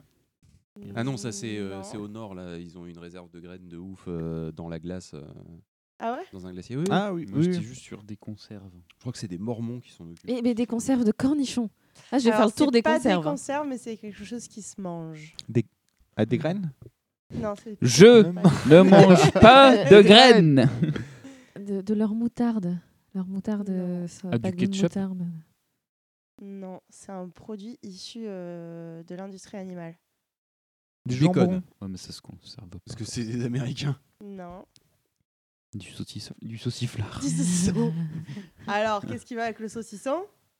Le vin Ah, Le pain Le fromage Le fromage Mais non. Ah, mais Mais c'est pas eux, du c'est à nous. Du cheddar. Aux États-Unis, dans le Missouri, il existe un entrepôt souterrain aux allures de cave où est stocké du fromage par milliers de blocs. Saurez-vous donner une estimation à peu près de la quantité actuelle? En Hmm. tonnes Ah, Anton, 12 billions. 105 000 tonnes. C'est précis, mais c'est une réponse à la con. C'est plus que 12 millions. Quoi? Quoi? Parce que Non, avec mais- 105 000 tonnes, j'ai l'impression d'abuser. 200 Plus. De- Non, mais. Plus de 200 millions de tonnes. Attends, Attends, on attends, parle de fromage là? Quoi? Ouais. 635 millions de tonnes. Quoi? Mais attends, mais Ça s'appelle mon, pire cauchemar. Ouais. L'enfer sur Terre. le jour où il fait une grosse connerie, on l'enferme là-bas. L'enfer sur Terre, en fait. Mais Littéralement. attends, mais Voilà. du coup, c'est pour affinage? Ou, ou Ah bah, il y a toute une histoire pourquoi? de... Parce que ça fait des années qu'ils stockent. Ça fait depuis les années 70. Il Les fameuses. les fameuses années 70. c'est Ah ouais, ils ont Année euh, pas érotique du coup. C'est juste après. C'est environ le poids de la Tour Eiffel, la Statue de la Liberté, la Tour de Pise et le Sphinx de Gizeh combiné. Alors pourquoi ils sent en le testent du fromage. Pour voir comment ça pourrit. Il y a un turnover quand même. Ah, Des fois, il le retourne pour voir si la côte est meilleure. Non, mais si en plus ils s'en foutent de voir comment ça pourrit, c'est encore plus intriguant. Mais pourquoi autant de millions de tonnes C'est beaucoup de fromage. Tout a commencé dans les années 70 lorsque, le, lorsque Jimmy Carter, qui est alors président du pays, applique une de ses promesses de campagne. du I'm- fromage pour tout le monde. Non. Pardon. I'm giving dairy farmers a break. Traduisé par Je donne une pause aux producteurs laitiers. En fait, tout au long des perturba- perturbations économiques des années 70, le pays avait connu une pénurie de produits laitiers suivie d'une flambée des prix de 30%, puis d'une baisse des prix. En gros, c'était le quoi. euh, voilà, situation économique tendue. Donc Carter a compris qu'il pouvait soit augmenter la demande, soit réduire l'offre. Pour relancer le gouvernement décida alors que faire augmenter la consommation était plus américain que de créer des quotas de production. Il informe les agriculteurs que l'État achètera autant de beurre, de fromage ou de lait en poudre qu'ils sont prêts à vendre à un prix dérisoire. Et lorsque le gouvernement achète plus de fromage, les fromagers achètent plus de lait, ce qui fait grimper le prix du lait. Au début, l'État achetait le lait, mais le lait, ça se conserve pas super bien. Donc il a été transformé en poudre, en beurre et en fromage. Puis après quelques petits loupés et des profiteurs qui ont essayé de vendre le fromage le plus naze qu'ils produisaient, il a été décidé d'une recette bien typique du fromage qui se conservait le mieux et qui n'était pas trop dégueulasse. Et à ce moment-là, l'État le rachèterait et le stockerait. C'est la naissance du gouvernement cheese. C'est un bloc de fromage fondu contenant un mélange de plusieurs variétés de fromage et d'additifs colorés en orange. Ah putain, le cheddar dégueulasse des trucs de hamburger, quoi. C'est ça, le gouvernement cheese. Mon dieu. Mais c'est je comprends pas l'intérêt. C'est-à-dire, tu, tu- tu m'as expliqué l'idée de, de ils veulent, euh, ils voulaient euh, stabiliser le Mm. prix, etc. Ouais. Mais euh, pourquoi ça dure depuis les années 70 du coup? Je veux dire, à un moment, ils ont pas stabilisé le truc là euh? Parce que la loi, Ah putain, parce enfer. que les lois, parce qu'en fait, il a fait passer une loi pour ça, et parce qu'il y en a qui en ont profité, et qu'en fait, ils ont. Je vais en parler plus tard, mais en fait, euh, ils n'ont pas anticipé. Et ça nous est arrivé en Europe aussi, sur des subventions européennes euh, aux agriculteurs, où on s'est retrouvé euh, avec des grandes, grandes quantités de certaines productions. D'accord. Mais nous, on a eu une autre façon de régler le problème. Aux États-Unis, euh, D'accord. pas. Voilà, ils ont De toute façon, continué. ils, ils ont pas de fromage aux États-Unis. Bah, ils ont ça. en 1980, la presse découvre l'existence de ces tonnes de fromage entassées à moisir, alors qu'une partie de la population américaine n'a pas les moyens de se nourrir correctement, et que le président Reagan a réduit le budget du Food Stamp Programme, qui est euh, le programme de bons alimentaires. C'est quand les gens ils donnaient des coupons pour avoir à manger. Et du coup, un an plus tard, donc, Reagan signe le Agriculture and Food Act, une loi qui concerne les producteurs et les consommateurs et qui permet de sortir de ces caves 250 000 tonnes de fromage déjà entassés pour les distribuer gratuitement aux personnes dans le besoin et aux associations caritatives. Une autre partie de cette loi précise que n'importe quel État des États-Unis qui le demande peut obtenir 14 000 tonnes de fromage par bloc de 2,3 kg. C'est ouf quand même. Genre, euh, oui, on aimerait bien un peu de fromage, bim, tu reçois 14 000 tonnes. Après, on dit la France, c'est le pays du fromage, mais finalement, les États-Unis. euh, bon, du fromage de merde, mais. euh, Oui, mais bon. Non, mais nous, le fromage, on le mange en fait. Ouais, eux, ils le stockent, ils l'utilisent pas, stock. ça sert à rien. Au moment où le président des États-Unis signe cette loi, il y a assez de fromage entassé pour donner à chaque habitant du pays un kilo. À savoir que Il cette loi est passée de justesse et qu'il y a un représentant du département de l'agriculture américain à l'époque qui a même dit que la chose la plus logique et la moins chère concernant ce fromage, ce serait de le jeter dans l'océan. Ah non. À partir de 82, ce fromage qui, d'après l'État, se coupe et fond très bien, commence donc à être distribué aux plus nécessiteux du pays et aux victimes de désastres climatiques à travers différents programmes. Il est distribué mensuellement dans des gros blocs emballés d'un papier blanc générique, mais au début, il arrive que ces blocs soient moisis. Ah. Au début, Hmm. c'était pas hyper bien conservé.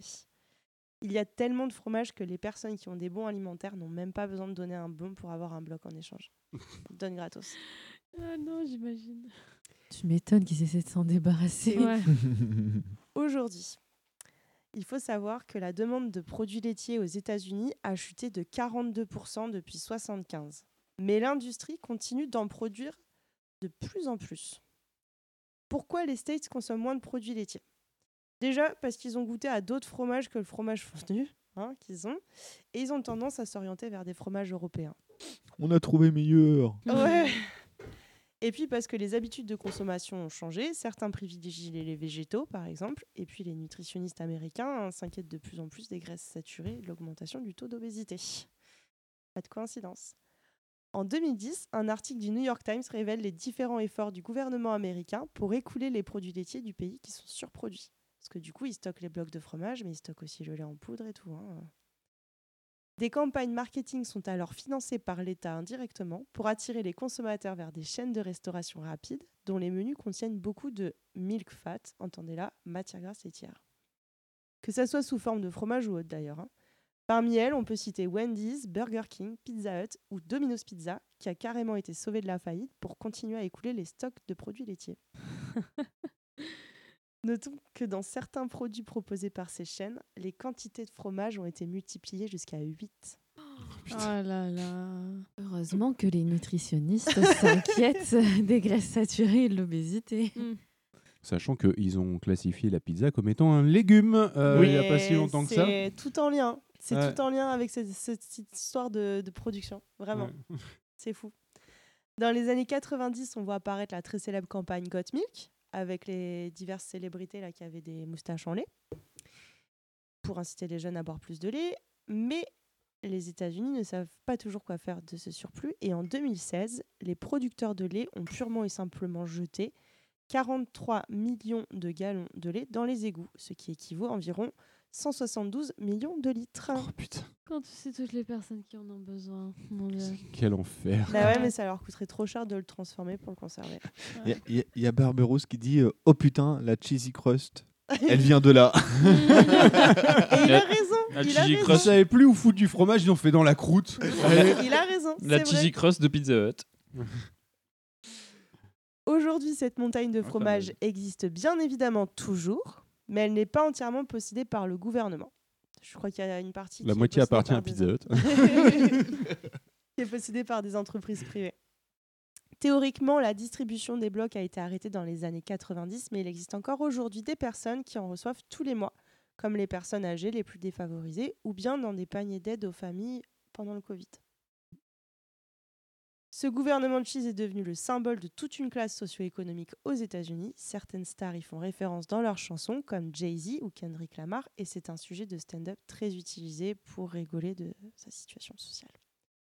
D'ailleurs, quand on pense au plat de la culture populaire états-unienne, on pense justement au mac and cheese ou au grillé cheese sandwich, qui sont des plats directement créés de la pauvreté américaine qui recevait ce fromage en abondance. Mais ne pensez pas que cette histoire de tonnes de fromage soit réservée aux Américains. On a aussi notre lot de petites fantaisies alimentaires en Europe.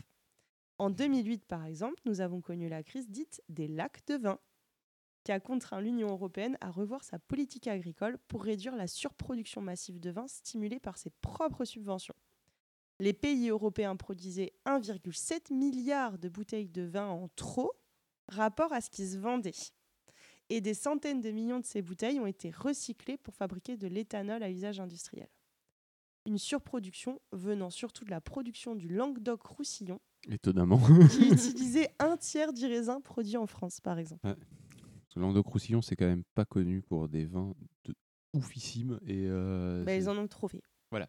Donc, euh, du coup, c'est pas des vins qui se vendent foufou. euh, mais Ah. par contre, ouais, il y a moyen d'en faire pas mal parce que le climat est plutôt correct. Mais, euh, mais c'est pas ça- une bonne réputation. Quoi. En termes de subventions, ils ont dû se débrouiller pour avoir plus de subventions et bah, Ouais, surproduit, quoi.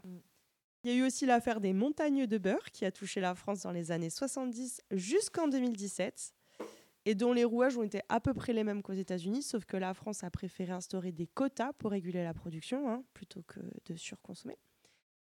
Mais bon, on s'est tout de même retrouvé pendant plusieurs années en Europe avec une surproduction donc de beurre, euh, mais aussi de bœuf euh, ou de grains. Voilà. Comme quoi, on n'est pas meilleur que les autres. Mais est-ce que à un moment on va aller faire des stocks de plusieurs millions de tonnes, plusieurs centaines de millions de tonnes?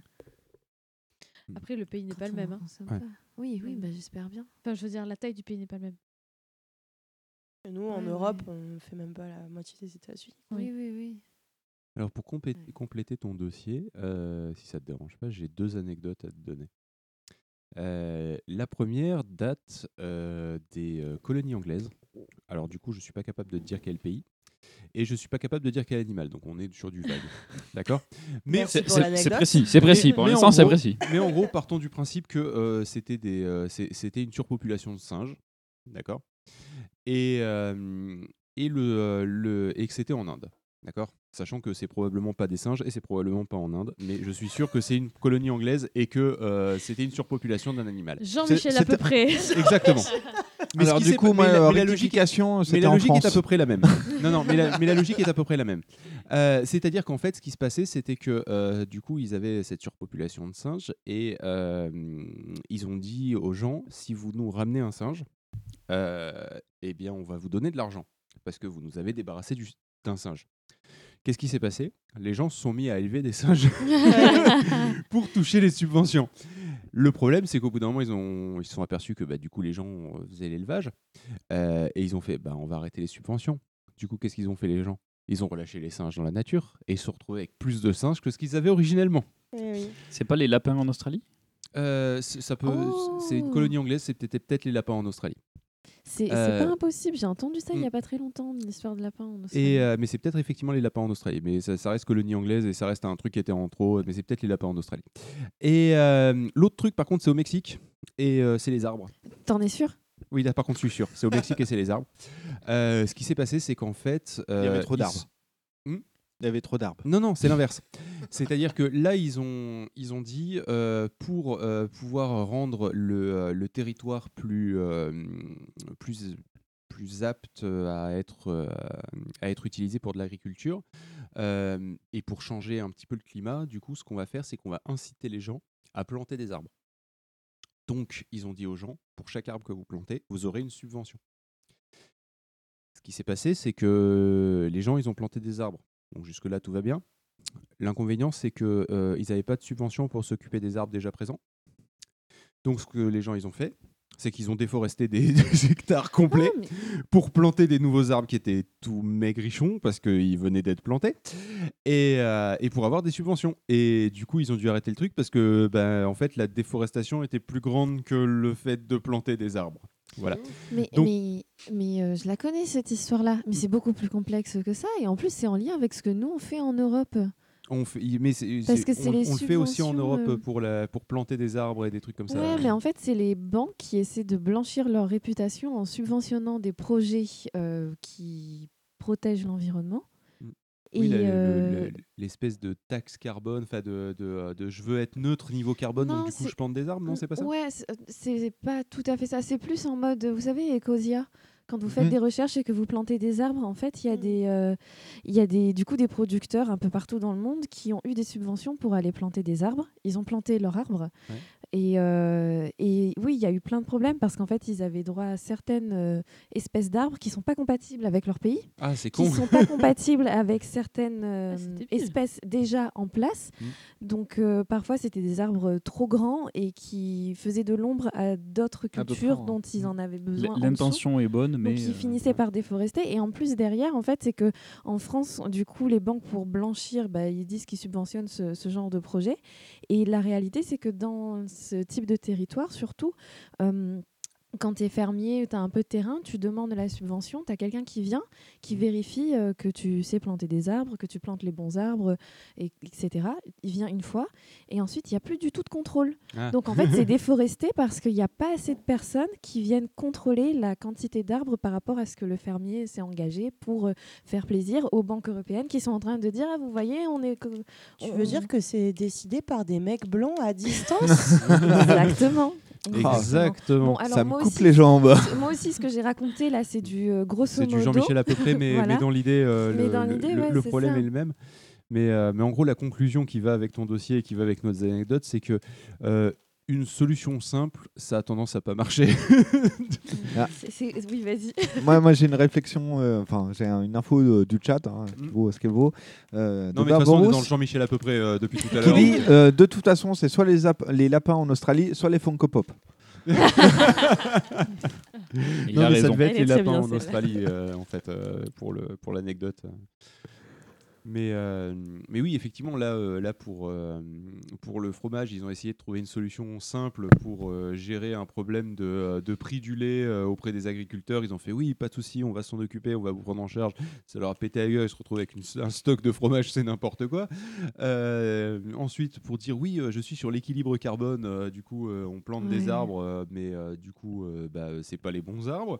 Et puis, on essaie d'améliorer notre climat et de rendre un peu moins désertique certaines zones. Et, euh, du coup, euh, comme ils n'ont pas dé- bien défini les zones, là où il y avait de la forêt, euh, ça a été rasé pour qu'ils plantent des trucs, ça va pas du tout. Donc, donc sachez que le monde est complexe et c'est très compliqué de trouver une solution au problème. Et, euh, et c'est pas une solution simple avec euh, un système de subvention de ah on va régler ça. Non, malheureusement, ça, ça a tendance à bien péter à la gueule des gens qui tentent de, de- de résoudre un problème complexe par une solution simple.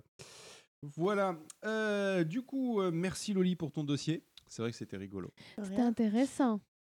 Et, Vous avez bien euh, rigolé. Est-ce que Oui. ça vous Ouais. a donné envie de manger du fromage Franchement, moi j'ai envie d'un À part burger toi, avec du hein. fromage Pas, et d'une. pas plus que ça, bizarrement. Ah si. J'ai envie d'une cheesy crust de chez Pizza Ah Hut, un ouais. truc de fou.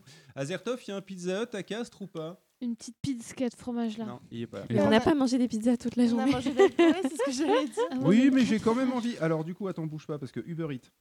Euh, non, Deliveroo. Mais on a plein de nourriture déjà. Oui, mais est-ce qu'il y a un Pizza Hut à Castres? C'est la vraie question.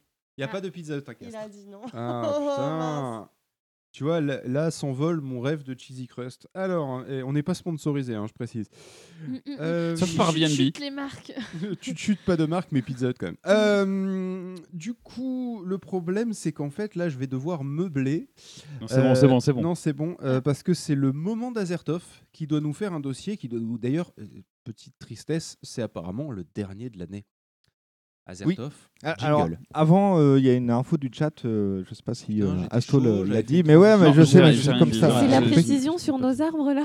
Ouais. Non, il y a Barberos qui dit Et d'ailleurs, les Funko Pop, euh, les gars vont cramer des entrepôts entiers euh, de leur saloperie. Parce que pour, pour information, les Funko Pop, c'est les petites figurines euh, en vinyle, en plastique.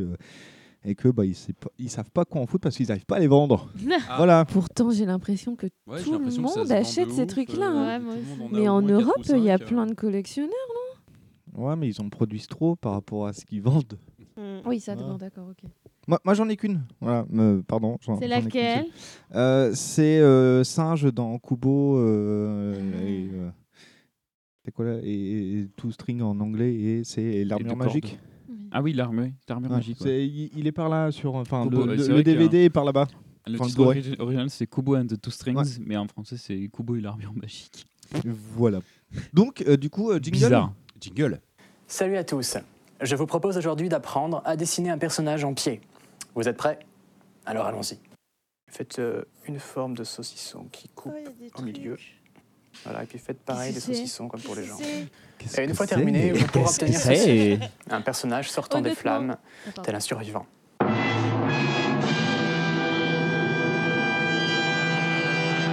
J'oublie à chaque fois que la fin de ce jingle est, euh, Un petit peu plus. est un peu plus fort que le, que le reste. Euh, oui, donc du coup, euh, c'est le dernier de l'année parce qu'effectivement, la dernière session, Aston m'a dit Je voudrais bien faire des, des tote bags. Donc voilà, maintenant, t'en fais plus. Donc du coup, c'est le dernier tote bag de l'année de ma part. Voilà.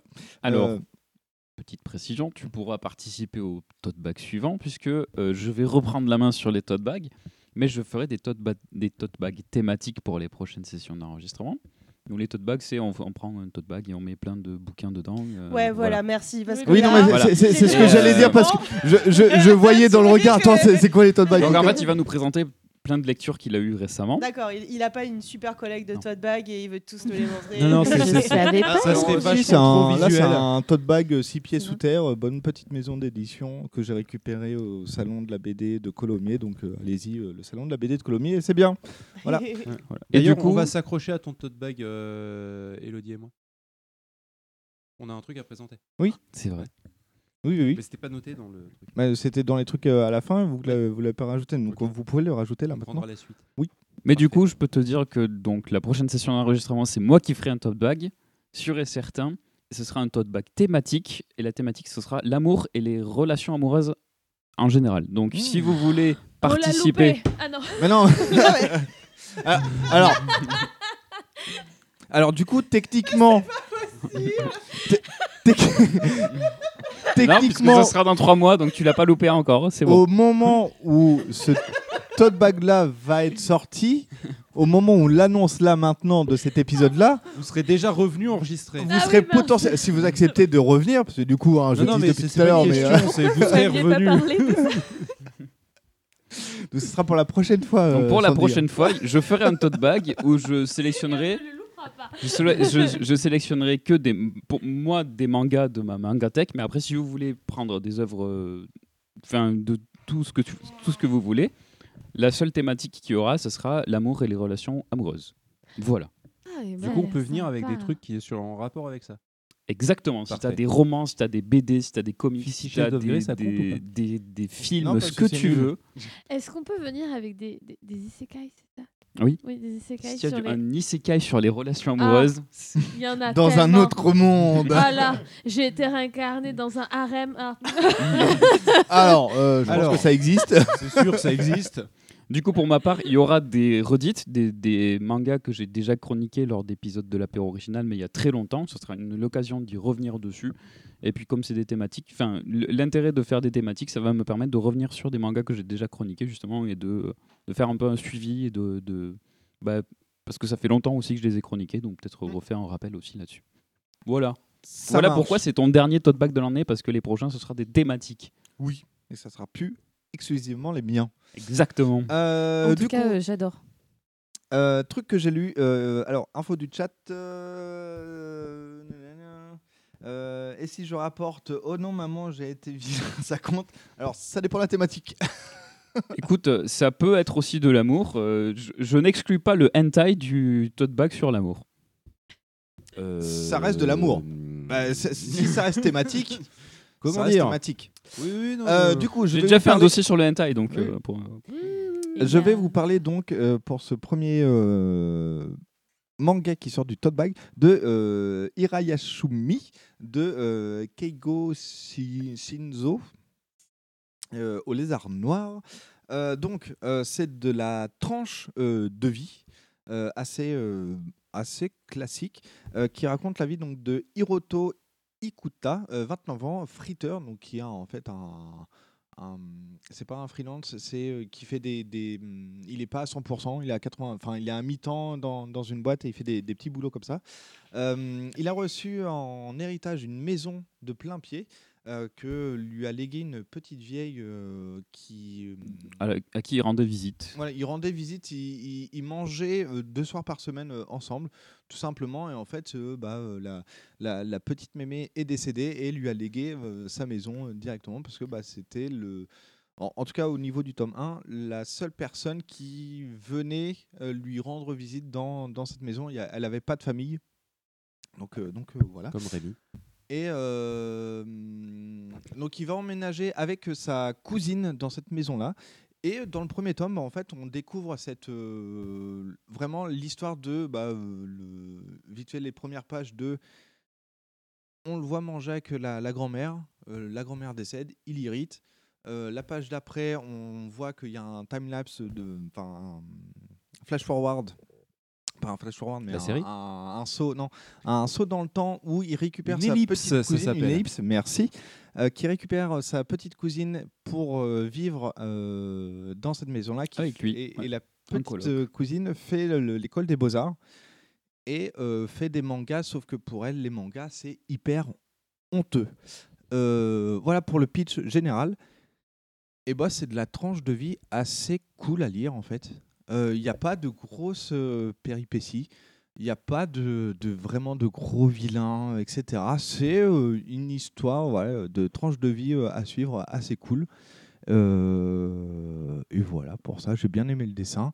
Il y a des pages couleurs au début qui sont des vrais, enfin, des vrais, entre guillemets. Ce sont des pages couleurs sur du papier classique. C'est pas du papier glacé comme on peut en avoir sur les, euh, sur les mangas classiques quand il y a des pages couleurs. Et euh, je trouve ça assez, euh, assez appréciable.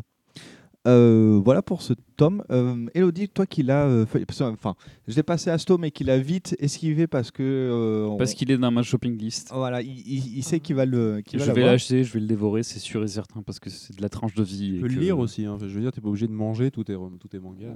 Oui. non, mais Euh, la, la tranche de vie, c'est un, un style que j'ai découvert il y a quelques années maintenant et que, enfin, vraiment, j'accro- j'accroche énormément à ce style-là. J'adore ça. C'est vraiment, euh, c'est ultra feel good comme, Mm. euh, comme truc. Encore une fois, euh, petite. Bonjour.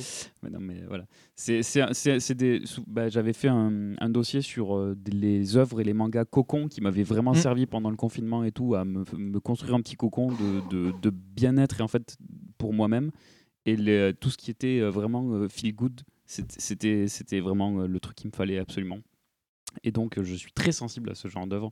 Et j'ai entendu une, une chronique dans le Manga Cast, un podcast sur le manga, étonnamment, où ils, en ont, où ils l'ont chroniqué, ils en ont dit énormément de bien, donc je l'ai instantanément mis dans ma shopping list. Donc, euh, très prochainement, je vais l'acheter et le, le lire. Oui, tu voulais dire un truc, euh, Sandy euh? Que c'est très beau, très bien dessiné. J'aime beaucoup le style. Ouais, moi aussi, c'est tout doux. Mm. Ouais, le dessin est un peu. J'aurais naïf, si tu veux, comme, euh, comme façon de le définir, même si l'art naïf, c'est- Mm. ça n'a rien à voir avec le dessin. Mais, euh, mais oui, effectivement, ouais, c'est tout doux. Ça marche aussi comme définition. Euh, clairement, c'est le genre de truc où tu, tu sens que tu vas, tu, tu vas te faire cocooner pendant ta lecture. Et ça donne envie, du coup. Et je pense que je te l'emprunterai. Moi, je l'avais vu en librairie. Et on m'avait dit. Mais justement, comme je suis pas trop manga, que c'était pas mal. Mais comment tu peux ne pas être trop manga? Alors. euh, Alors, C'est est-ce- à qu'est-ce que l'envers. Oui, non, mais voilà, qu'est-ce que. C'est c'est pas un jugement, c'est juste. euh, Je, je- je veux savoir ce que tu veux dire par t'es pas trop manga. bah, euh, en fait, je suis pas du tout manga. Parce que je, Alors, t'es j'en pas ai BD jamais à la lu. base Ou t'es- c'est juste que tu ne connais pas trop les mangas? Les deux. D'accord.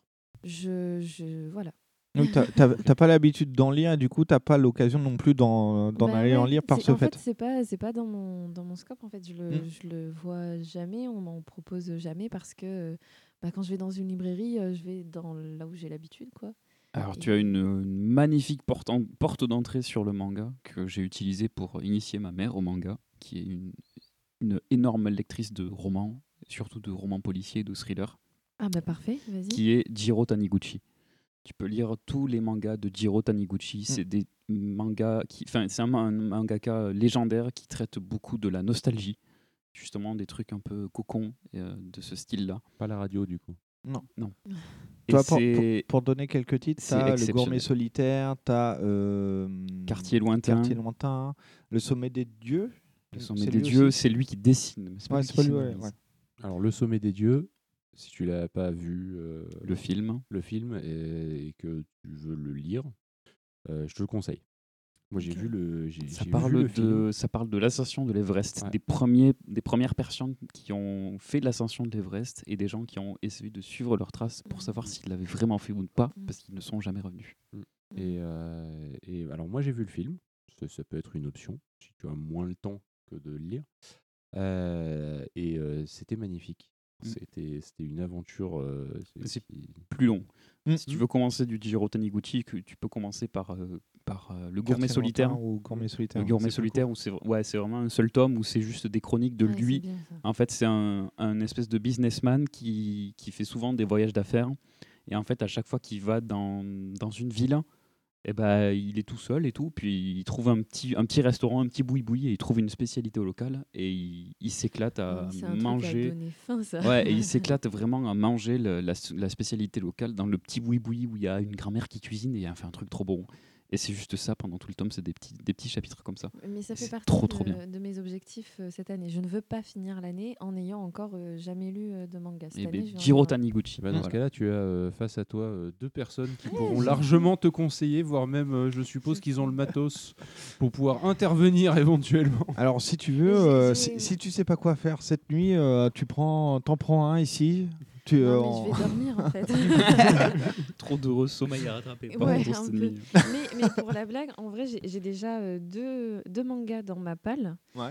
euh, qui est. Pile à lire hein, pour ceux qui ne Ah oui. comprendraient pas les acronymes. Euh, je veux manger ton pancréas. Oui. Mhm. Alors, j'ai vu le film. Et très bien. Je veux manger ton je veux pancréas. manger ton pancréas.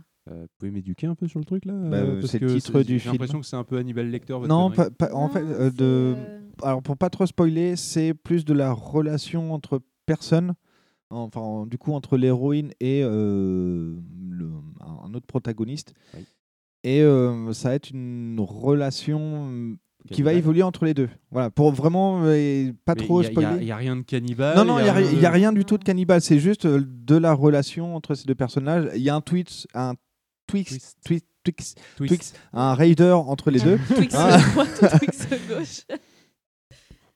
Deux doigts coupés Ah oui, deux doigts Non, moi je pensais que tu allais, rajouter un truc. Et en fait, c'est juste qu'il y a un. Dans l'histoire, il y a un truc qui est lié au niveau du titre. euh, mais pour ok. pas trop dévoiler. Ok, du mais il y a rien de cannibale Non, non, il n'y a rien rien de cannibale. C'est, totalement y a- y a legit. rien de cannibale, parce que quand on me l'a euh, offert, euh, Hein Mmh. Elle m'a expliqué non, t'inquiète, t'inquiète, fais-moi confiance. Donc euh, j'ai fait confiance et je pense qu'il n'y a rien de cannibale. Et la semaine dernière, j'étais avec euh, Asmar et on a enregistré un épisode du coup pour euh, Usul, Mmh. une semaine un livre. Et euh, il m'en a recommandé aussi. Donc je suis en train de grossir ma liste et mon objectif c'est vraiment genre je finis l'année, j'aurais lu un manga. Voilà. Et, et du coup, c'est- t'as dit que t'en avais un deuxième? C'était celui que euh, Asmar t'a proposé? Euh, oui. Ou c'est en deux tomes euh, Alors, Je veux manger ton je veux pancréas? manger ton pancréas est en deux tomes. Mm. Et j'aime bien parce que franchement, j'ai- j'aimerais pas genre commencer un manga et me dire. euh, Il y en a 20 30 000, tomes, euh, ouais. Le, le premier il me plaît, mais quand est-ce que je cale les autres? Il y en a 20 quand même. Enfin, Oh, bon, si tu veux lire un truc qui est relativement court, tu commences One Piece. Mauvaise Non, non, non. idée. non, non, mais il y, a mieux. Tu prends euh, Conan- Détective Conan. ouais. Détective Conan, c'est pareil. C'est pire, je crois. Oui. C'est bien pire. Ah, je croyais que c'était One Piece le pire. Non, non, non, non, Détective Conan, c'est. Euh, Infini. mais oui, mais le, ouais, les mangas c'est- sont sympas. Il y, y en a d'autres, tu pourras les feuilleter après euh, tout à l'heure euh, sans forcément. euh, Et, et après, attendez, je veux retrouver celui qu'Asmar m'a recommandé. Mais j'ai un doute sur le nom, je crois que c'est Ikiru Nogo. Ikaru no Go. ouais. Donc c'est sur un voilà. jeu de, de Go. De Go. euh, C'est ça. Et c'est dessiné euh, par Takeshi Ubata, si Ouais. je dis pas de bêtises. Donc ça, c'est validé. L'un des deux duos magiques. Takeshi euh, le donc dessinateur de Death Note. Ah oui, Si d'accord, ok. Death Note, Voilà, Death Note, c'est dessiné. D'ailleurs, ça m'étonne qu'on t'ait pas recommandé Death Note alors que c'est le truc le plus grand public. Eh ben, c'est Ah, le, mais c'est non, le je pense premier pas. manga que j'ai fait lire à ma mère, vu qu'elle lisait des thrillers et tout. Je lui ai dit, bah, Death Note, c'est un peu un espèce de Sérieux thriller et tout. Parce que moi, honnêtement, j'ai commencé le, le monde de l'animé et du manga.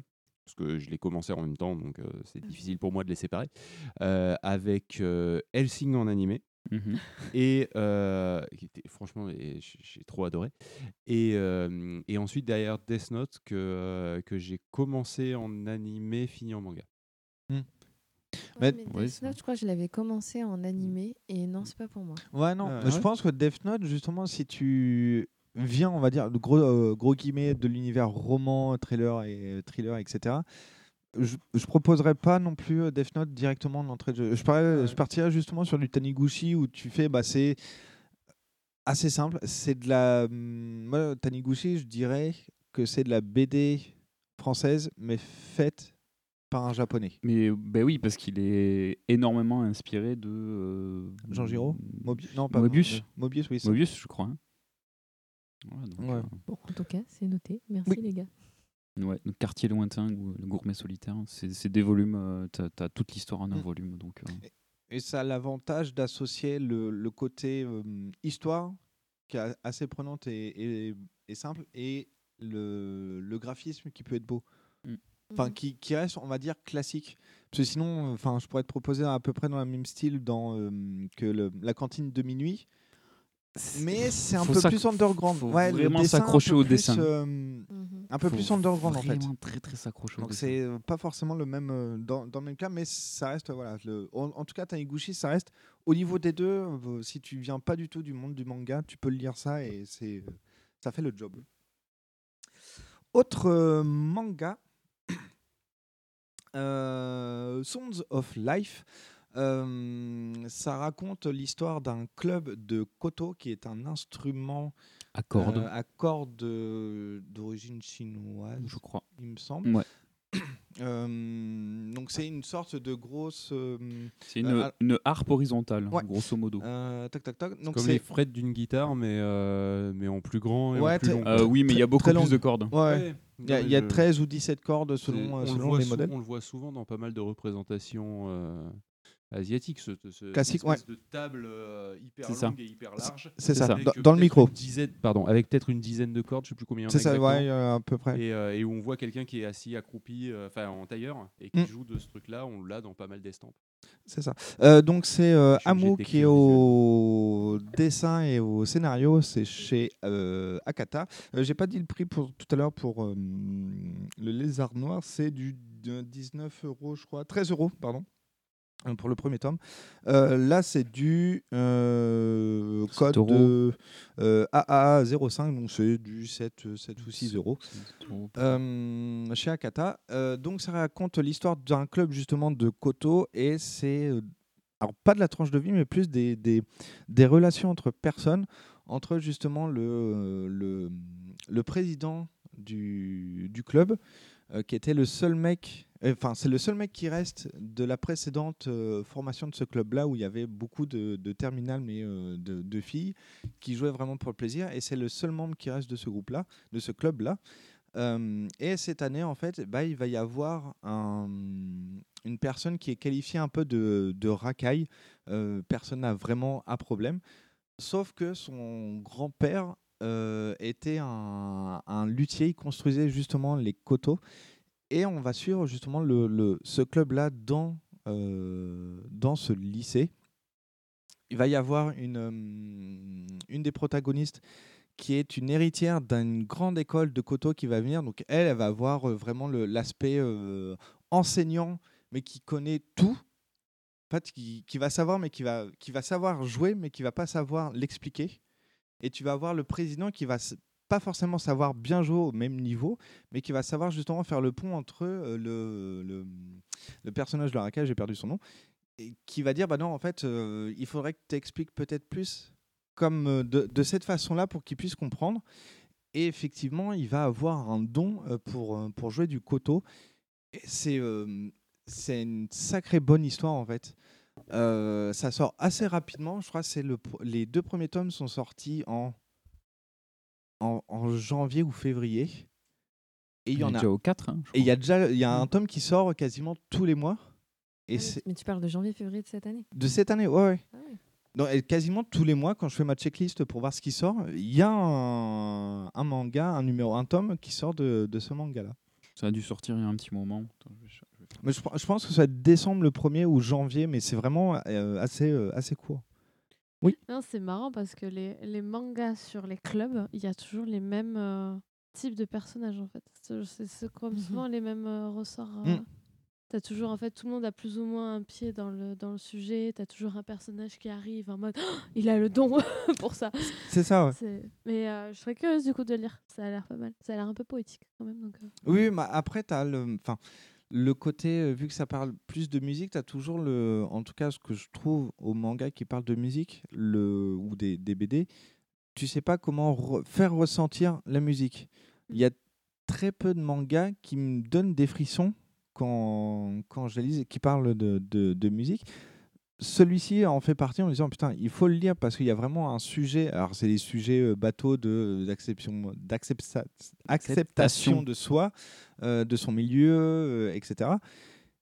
Et en fait, ça, ça fait vraiment. Il y a, il y a des scènes où j'ai des pages où tu ressens en fait vraiment la musique qui est jouée, alors que bah il y a aucune note, il y a rien du tout, et tu sens vraiment euh, assez bien. En tout cas, moi, j'ai trouvé que c'était assez bien transmis. Ça date de 2012. C'est pour ça qu'ils sortent, euh, je pense. Ah peut-être, ouais. Ah oui, donc là, c'est que les traductions qui sortent. Oui, c'est que les traductions. Ouais. Mm. Après, je sais, je sais plus combien c'est prévu de, de tomes. Je suis en train de chercher l'info. Ouais. Mais je pense que vu qu'ils sortent assez rapidement, je pense que c'est c'est déjà terminé. Euh, et que ça 28 sorte- tomes en cours. 28 tomes Au Japon. Ah oui. Oui, donc euh, ça va. Ils ont, ils ont le temps de, de sortir ça chez, euh, chez Akata. peux me permettre une petite Vas-y. moquerie? Moi, ça me fait penser aux stéréotypes euh, des, euh, des, des mangas ou des animés où euh, quelqu'un fait une activité quelconque et où, genre, tu vois, tu as le chef, il met des pâtes dans, un, dans une. Enfin, il met des spaghettis dans une poêle, enfin, dans une casserole. Et tu sais, tu as tous les petits traits tout autour, genre, il a fait une action tellement épique, tu vois. Et, et j'ai l'impression que c'est un peu ça. Alors, après, le truc, c'est que j'ai juste feuilleté, donc j'ai pas lu l'histoire, mais j'ai un peu cette impression de. C'est vachement épique pour un club de gens qui jouent de la harpe traditionnelle, mais, euh, mais par contre, euh, voilà, c'est juste au niveau du dessin où euh, où il y a beaucoup effectivement de, de mouvements, de, De. De, euh, de, de, mm, ouais, de, de mouvements en gros et de, et de côté. euh, Oui, euh, cette, action, elle est Ouais. vachement surlignée, si tu veux, d'un point de vue dessin. Et, euh, et après, sûrement qu'avec l'histoire, ça a plus de sens que quand juste tu, tu feuillettes le manga. Mais, euh, mais clairement, il y, a y a une attention à, à vouloir. euh, à vouloir rendre le truc le plus impactant possible. Voilà. Alors quand tu le lis, ça paraît un peu ridicule Mm. quand tu le feuillettes, d'accord. Euh, après, sûrement en le lisant, ça, ça marque un peu plus. Et comme tu le disais toi-même, euh, ça te, toi, tu avais l'impression d'écouter la musique, tu avais l'impression de, De ressentir le truc. de ouais. ressentir tout ça. Mais euh, je pense que ça vient de ce dessin-là où, euh, où justement il y a cette attention à l'épique. euh. Les couvertures sont magnifiques. Mm. Pour avoir Ouais, les par contre, le dessin, le dessin est très joli. Pour avoir les Euh, couvertures qui rejoint le club est très trucs, aussi, mais ça c'est une autre question. Les couvertures des, des Et- tomes 1 et Bah, des, non, des mais c'est tomes vrai, elle est- suivants. elle est ouais, toute c'est- mignonne elle a des traits fins, le visage est magnifique. Et apparemment, elle joue très bien du koto. Oui, c'est l'héritière de l'école, euh, je Mm. sais plus quoi. Euh, du coup, toi, Loli, qui vient de le, de le feuilleter, qu'est-ce que t'en partie penses? Ben, moi, je connais pas trop euh, cet univers de, euh, manga. Après, c'est vrai que le côté épique, euh, je comprends ce que tu dis parce que c'est ça a l'air assez bruyant visuellement. Mm. Je sais pas, je j'ai pas le bon vocabulaire Mm. technique de ça, mais il y a des grandes cases avec des grands. Donc ouais, c'est on dirait que tout ce qu'ils font, c'est c'est- c'est c'est incroyable. C'est incroyable. Après, Du coup, là, ça me fait penser justement où je disais la, celle qui rejoint le club, euh, là, euh, où, euh, L'héritière l'hé- L'héritière. La page qui la présente, euh, elle est- on est sur un, un portrait américain. Donc, euh, c'est-à-dire que je sais pas si c'est portrait américain quand c'est à partir du, de Des mi, genoux de mi-cuisse. Ouais. américain, jusqu'à- faut voir les guns. Oui, donc c'est C'est ça. une Ça vraie ça. référence des Donc c'est- westerns. donc- ok, donc c'est donc c'est mi-cuisse jusque- jusqu'en haut. Et, euh, et la page d'après, c'est sur euh, c'est sur ses doigts qui sont euh, avec des petits des petits accessoires sur les ongles. Oui. Euh, pour pouvoir jouer le, le gratter les cordes, ouais. Et où euh, et où malgré le fait que ça ne bouge pas parce que je rappelle qu'on est sur un manga donc on peut pas faire bouger les images sur les pages. euh, on la voit jouer. Et, euh, et là, justement, donc tout, alors que c'est juste sur ses doigts et tout, le, le- le mouvement est bien retranscrit. Et, euh, et c'est là où c'est relativement épique. Non, c'était pas celle-là, mais ça marche aussi. Celle-là est très jolie parce qu'en plus, là, c'est beaucoup plus euh, lyrique, du coup. Ah, mais là, par Parce que contre, là, on la a- musique est représentée par des fleurs. Oui, mais on a aussi le classique, euh, la page classique de présentation de- du personnage où en mode waouh, et il y a des fleurs partout. c'est ça. Donc il y a des codes reconnaissables, clairement.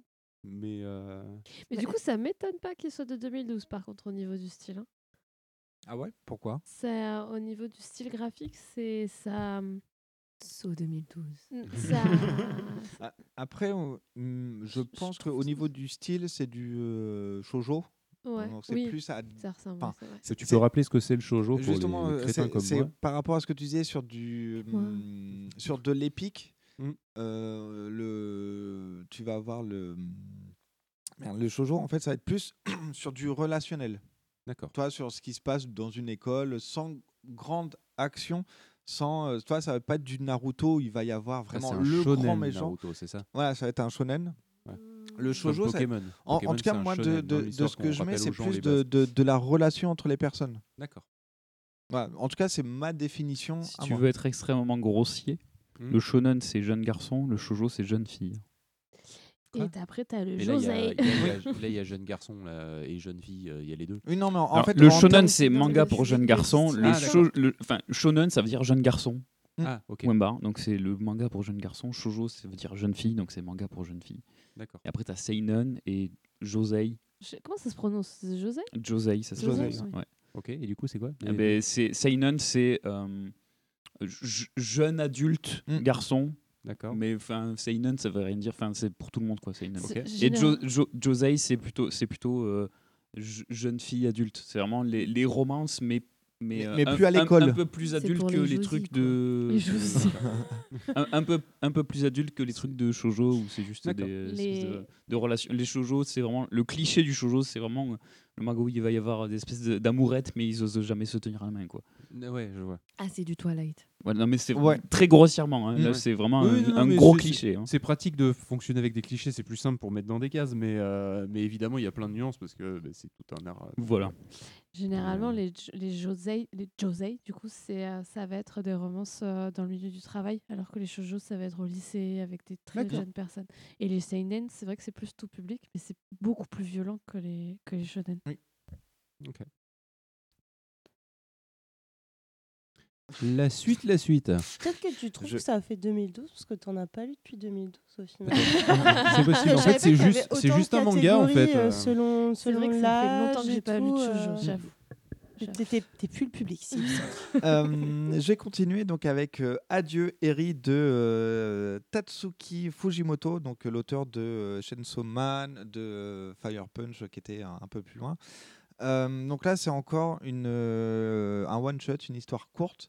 Euh, c'est chez euh, Crunchyroll. euh, Ils hop, font, pas, et- ils font pas des animés et j'ai euh, pas le en prix. ligne, euh, Crunchyroll Ils, font, ils font de l'édition? Ils font de l'édition, c'est anciennement Ex- casé. Ex-casé. Ah, d'accord. Ils expliquent tout dans un de leurs podcasts. Ah Oui. Avec les jaquettes et zut. tout. Moi, j'ai écouté.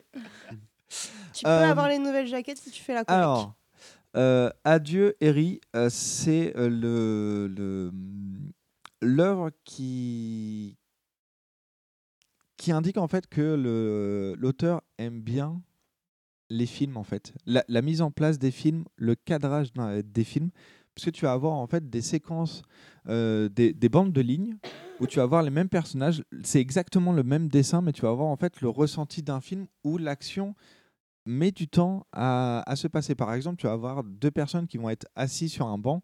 Tu vas avoir donc du coup quatre fois la même image de ces deux personnes-là assis, vraiment en, bande sur, euh, sur la totalité de, de la page, mais en quatre, euh, en quatre bandes.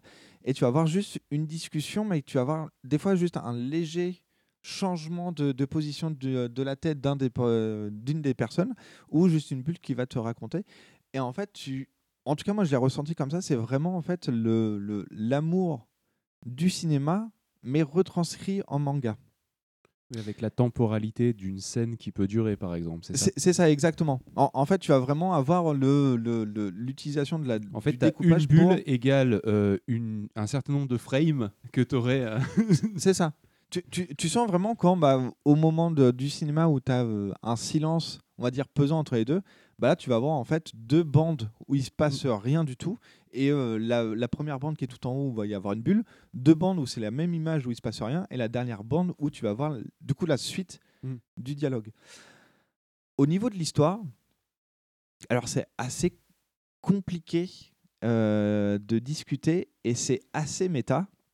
Parce qu'en fait, c'est l'histoire du protagoniste. Alors, pour rappel, euh, j'oublie souvent les noms, donc ça va être souvent euh, protagoniste euh, ou, euh, ou la personne, etc.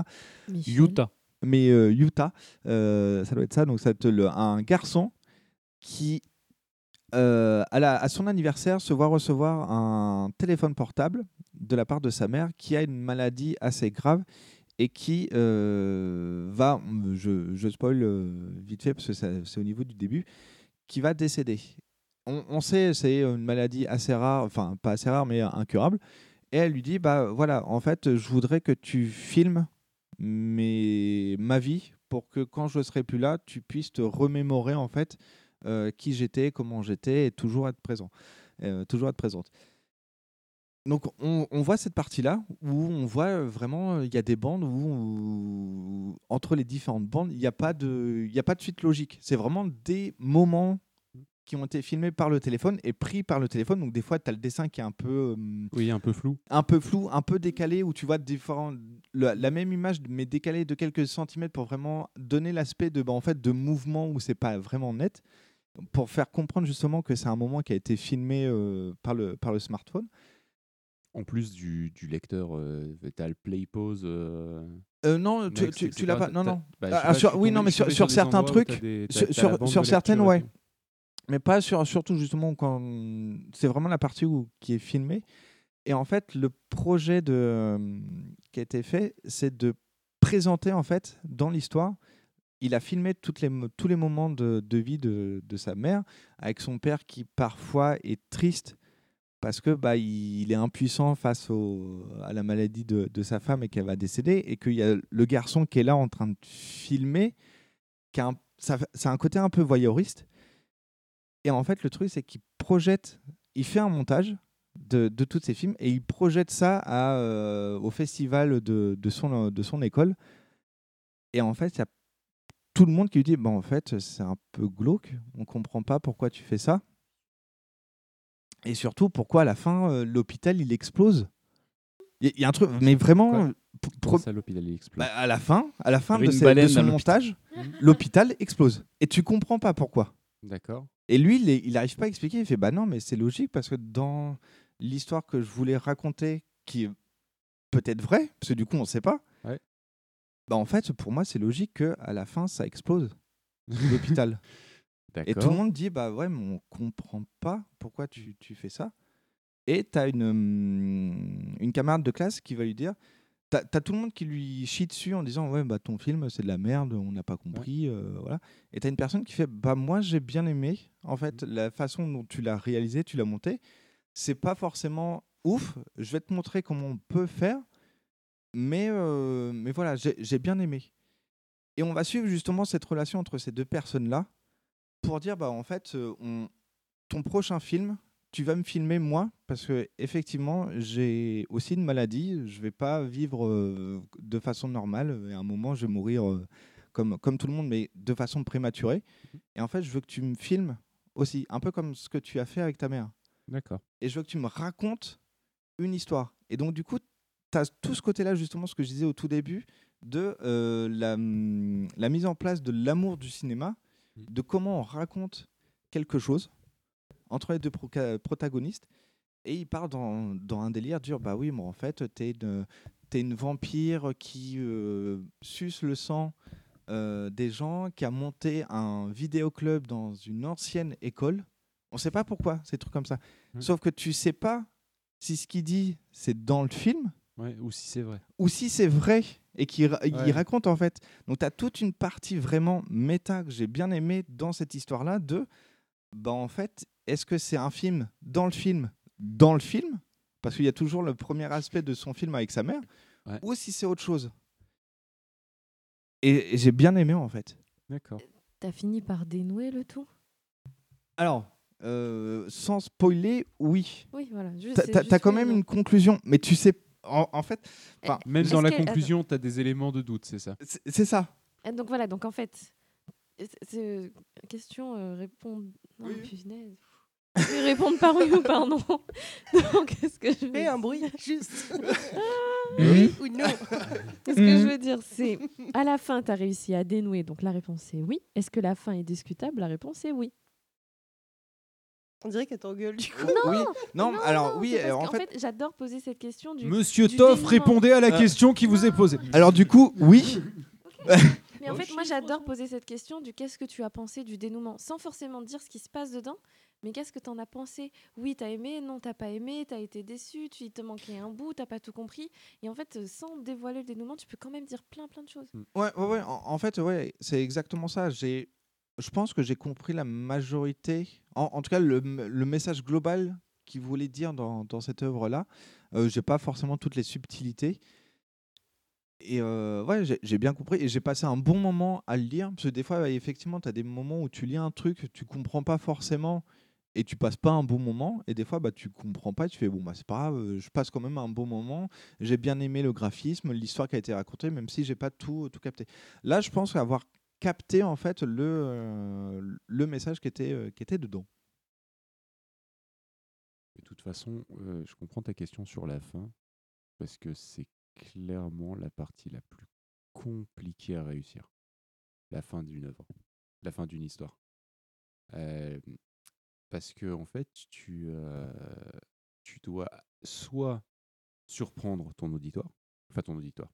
Ton, moi, je parle parce que j'écris des fictions. Ton lectorat. Voilà. Oui, mais moi j'écris des fictions, donc euh, Ton du coup, euh, interlocuteur. c'est pour moi c'est mon auditoire. auditoire. Euh, donc soit tu dois le surprendre, soit euh, au contraire tu dois faire en sorte que euh, il ait une satisfaction parce qu'il l'a vu venir et que c'est ce qui est censé se passer, mais tu dois le faire d'une bonne façon. Tu vois? Euh, et, euh, et le problème, c'est que de toute façon, que ce soit un auditoire ou un lectorat, euh, à partir du moment où tu as commencé l'histoire, tu as déjà une idée de comment elle va se finir. Mm. Et tu dois, toi, en tant qu'auteur, partir du principe que tu dois gérer une attente de la personne qui a commencé ton œuvre. Et, et faire une fin satisfaisante pour l'auditoire, c'est extrêmement compliqué. Il n'y a qu'à voir le tollé qu'il y a eu pour la fin de Game of Thrones, par exemple. Ouais. Alors que c'était la, fin logique, en un sens. Je veux dire, tout était fait pour que ça se termine comme ça.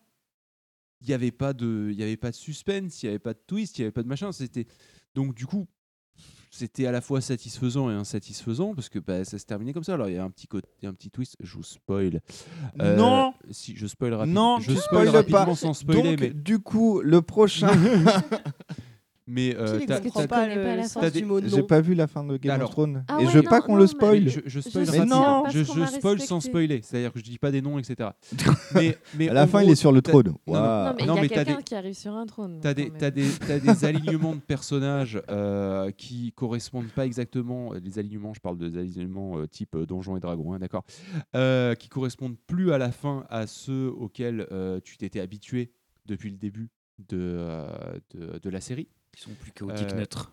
C'est ça. C'est-à-dire que du coup, euh, ça finit en chaotic et evil alors que euh, ils étaient normalement en éventuellement euh, lawful good, tu vois.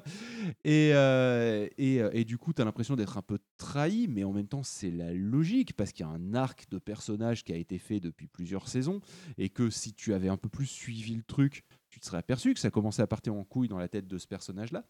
Et, euh, et euh, mais, euh, mais en même temps, voilà, tu, tu, c'est, un peu décevant parce que bah, c'est prévisible, tu vois. Mais, et, et en même temps, ce, ce- ce héros, tu as l'impression qu'il te trahit un peu. Tu vois, tu c'est, difficile de, satisfaire son, son, son auditoire, son, son public en général, en fait.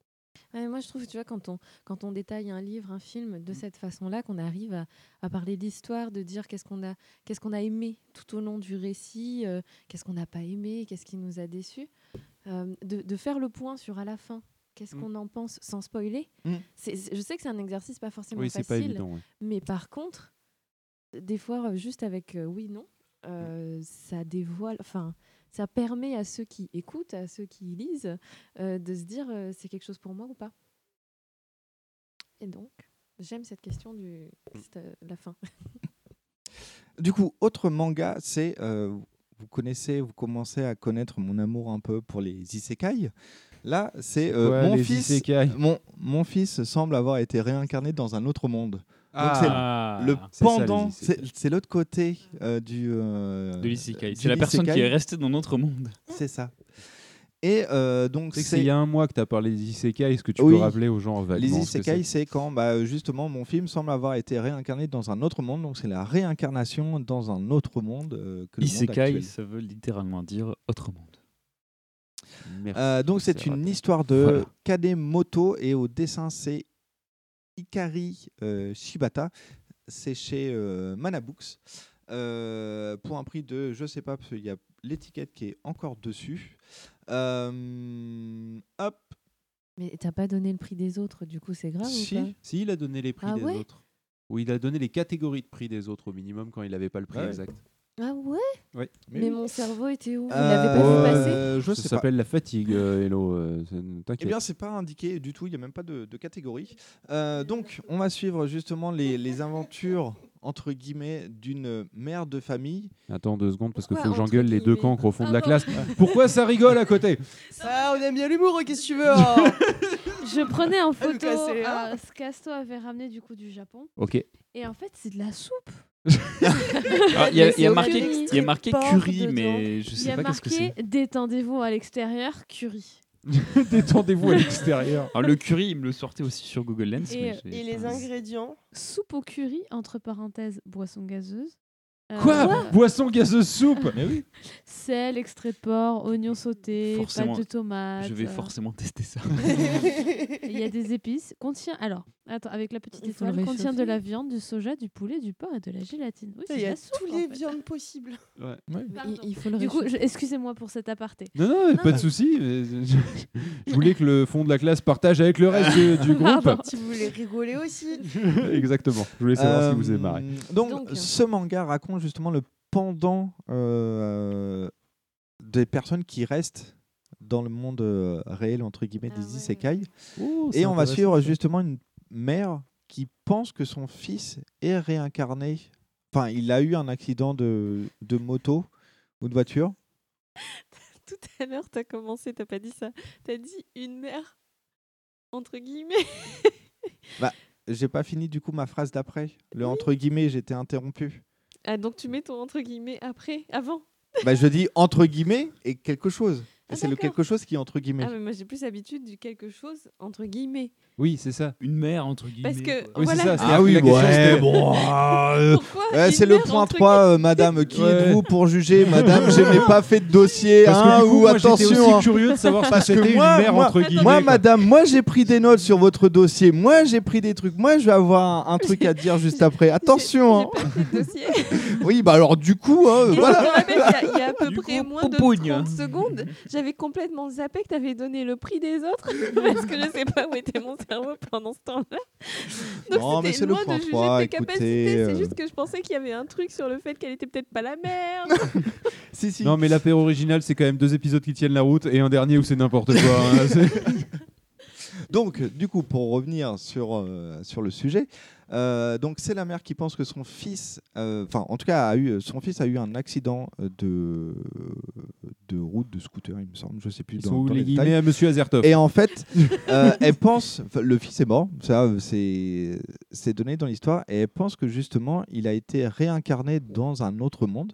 Elle va rec- recontacter un, geek, un otaku euh, qu'elle a connu dans, son, dans sa classe de, de lycée de terminale, pour, pour faire bref, qui lui justement euh, lisait et lit encore ce genre d'œuvres, donc des isekai, que ce soit en manga ou en, ça en part light méta novel. ton histoire quand même un peu. hein. Quoi? Ça part méta, c'est un isekai qui parle de quelqu'un qui lit des isekai pour Oui. éventuellement retrouver la trace de quelqu'un dans Oui. un isekai. Mais oui. Eh, C'est bien de faire appel à des experts. hein. Oui, non, mais c'est Ça, très ça s'appelle euh, la mise en abîme, monsieur. Oui, très bien. c'est Monsieur le scénariste. l'effet Vachkiri, quoi. Euh, donc, du coup, J'essaie d'imaginer cette conversation en vrai, tu sais, entre la daronne et le mec en mode alors. Parlons isekai. Je pense que votre fils est parti. non, justement, c'est l'inverse. Ah c'est la mère qui est, qui est convaincue que son fils s'est réincarné dans un autre, euh, dans un autre monde Ah, suite à, euh, à cet accident-là. Elle va voir justement son, euh, son ancien camarade de classe pour lui dire bah, écoute, voilà, mon fils s'est réincarné, explique-moi comment ça fonctionne et comment je peux le rejoindre ou comment je peux le faire revenir. Et donc, Et du coup, dans le fait, premier mais tome, écoute, c'est des mangas, euh, qu'est-ce que tu racontes? Et, et donc, du coup, euh, il va lui dire bah, euh, il y a plusieurs types d'isekai où bah, tu as l'accident, il est mort, il a été, son âme a été mise dans un autre, dans un autre univers. Elle fait Ah, bah, donc du coup, ça veut dire que si je me suicide de telle façon, euh, ça va passer. Il fait Bah, euh, non, parce qu'il faut pas que tu te suicides, en fait. Et ça va remonter en fait tous les types justement de, de téléportation, de d'invocation de, de personnes pour dire bah voilà en fait dans telle catégorie d'isekai qui est le- le- le- l'invocation euh, bah en fait euh, il faut conjurer le sort d'invocation pour pouvoir le récupérer, le réinvoquer dans notre monde. Et en fait, ça part de ça et euh, bah, ça reparle justement de bah, d'une mère qui a perdu son enfant et qui cherche à le, à le retrouver en fait. Et c'est hyper touchant en fait. C'est- le truc qui est hyper con, mais tu dis, dans les isekai, bon, bah, le héros qu'on va suivre va dans un autre monde, il vit des aventures. Là, tu dis, mais en fait, sa famille, qu'est-ce qui lui reste dans le monde euh, actuel? Et je trouve que justement, ça apporte une, ça rapporte une réponse justement à, ces que- à cette question-là. Et euh, bah, j'ai bien aimé la lecture et j'ai envie de voir justement la suite du truc. J'ai des questions. Vas-y. Mais je les ai oubliées. le temps que je me redresse. Merci pour cette intervention, Elodie, qui était vraiment euh, nécessaire, j'ai envie de dire. Ah si, non, ça y est, j'ai retrouvé. Ah. Faut-il être habitué aux isekai pour le lire? Alors non, parce que justement, il, vu explique que la mère, qui est on va dire la, la protagoniste, n'y connaît rien en isekai. Donc comme nous, quoi. Voilà, comme nous. Et parce que là, c'était l'hiver, par contre. c'est le, le, le, dire, le on mec en fait qui va table. venir expliquer justement les différents types en disant bah voilà tel type d'invocation c'est ça répond à tel code justement de, de manga ça fonctionne de telle façon donc s'il est mort de façon invocation euh, faudrait le conjurer comme ça ou en tout cas ça s'est passé comme ça donc tu peux peut-être aller dans son monde et ou le récupérer Mhm. donc en, en fait c'est hyper didactique pour t'expliquer vraiment les différents types d'isekai Bah, franchement, de tous les isekai dont tu nous as parlé, c'est celui qui me tente le plus. Ouais, pareil. mais parce que c'est pas un isekai C'est un méta Mais isekai. je croyais T'as dit Mais- c'est un isekai mais- au début C'est un méta isekai. Pourtant, Non, partir dans un autre monde pour choper 80 000 balles. euh, Ou devenir un distributeur automatique. Ah oui. Moi, c'est ça que je voulais savoir si c'est ce pécho à la fin. Et oui. Mais Bah non, non. mais qu'est-ce que tu fais? Oh, tu spoil Mais même pas en Mais plus. Non, pardon. J'ai vu le personnage masculin un peu rougir après ce qu'elle lui dit. Je me demande, ah, elle lui fait un compliment, il est là, ah, merci. Mais oui, euh, alors pour expliquer un petit peu la caractérisation du mec, c'est que c'est un, C'est un otaku. c'est- un ancien otaku, c'est un célibataire où bah, euh, déjà avoir une fille qui vient lui adresser la parole, c'est déjà beaucoup au niveau de la caractérisation. imaginez- Donc c'est euh, pour oui, ça qu'il rougit assez détail, facilement. Vous imaginez que c'est la maman d'un garçon et vous imaginez une mère euh, d'une soixantaine d'années ou quoi que ce soit, parce que moi c'était ce que j'avais en tête euh, à la base. Euh, non, non, non, on parle non, d'une. Elle est du- fraîche, hein. Oui, Non, alors parce que c'est- c'est- dans- on va dire elle est dans- fraîche. Très bien, elle est dans- fraîche. dans le synopsis, je, je vais garder ça. dans le Euh, synopsis- c'est le plus politiquement correct. Euh, Vas-y, Asto, attends, je, je- je coupe. Dans le synopsis, ils disent que donc le, le personnage principal, donc celui qui, qui aide la mère, donc qui s'appelle Dobara, il a 35 ans. Et c'est un ancien camarade de classe de la mère oui, en question. donc elle a 35 ans aussi, donc. euh, Ouais, donc elle est fraîche. Donc euh, voilà. Comme une salade. Exactement, tout à fait. j'ai eu hyper peur de ce que tu es en train de Ouais, dire. j'ai- j'ai- j'ai- franchement, j'ai eu peur de la fin de ta phrase, hein, Sandy, je te le cache pas. euh, mais c'est les joies du montage La au pire, hein, mais. la euh, fin du mot. Moi, j'ai pas, j'adhère pas trop au dessin, bizarrement. Ah non, je trouve ça très Ah beau ouais, pour non, le moi je le trouve sympa le dessin. Au Ouais. Et contraire. ben, moi, Mm. pas, pas plus que ça. Alors après, je le trouve pas fantastique au sens qu'il est. pé- Mais je le trouve ok tiers, quoi. Oui. Euh, il est, il est. Tu peux il est préciser. OK tir. Euh, ok tiers, c'est, euh, c'est, il est euh, largement dans la moyenne, euh, exploitable, euh, il, il sert son propos. Tu vois, euh, après. Commercialisable, quoi. Bah, Ouais, en, si en tu fait, veux, il est dans la, dans la fourchette moyenne. Tu Mm. prends vraiment la moyenne, tu- elle est un peu au-dessus. C'est- Ouais, c'est, Ok, c'est ok. moyenne haute, quoi. C'est-à-dire que le dessin, il est propre. Il est pas fantastique, tu vois. C'est, c'est pas un truc euh, genre euh, chaque, chaque planche, c'est une putain d'œuvre d'art. Mais, euh, mais il sert le propos du récit, quoi. Et il fait son taf, au final. Et Loli, l'impression, elle est au tiers ou pas? Parce que je te vois la caresser. Des formations professionnelles, j'apprécie la qualité du papier. C'est du combien de grammes, à ton avis? Bah, ça, je pense que c'est un 100 Je pense que ça, c'est un 135. et euh, il est couché que d'un côté. Voilà, donc c'est un satimat, si ça intéresse. Pour les amateurs, évidemment. Impression porn. du coup, c'est du 5 volumes terminé.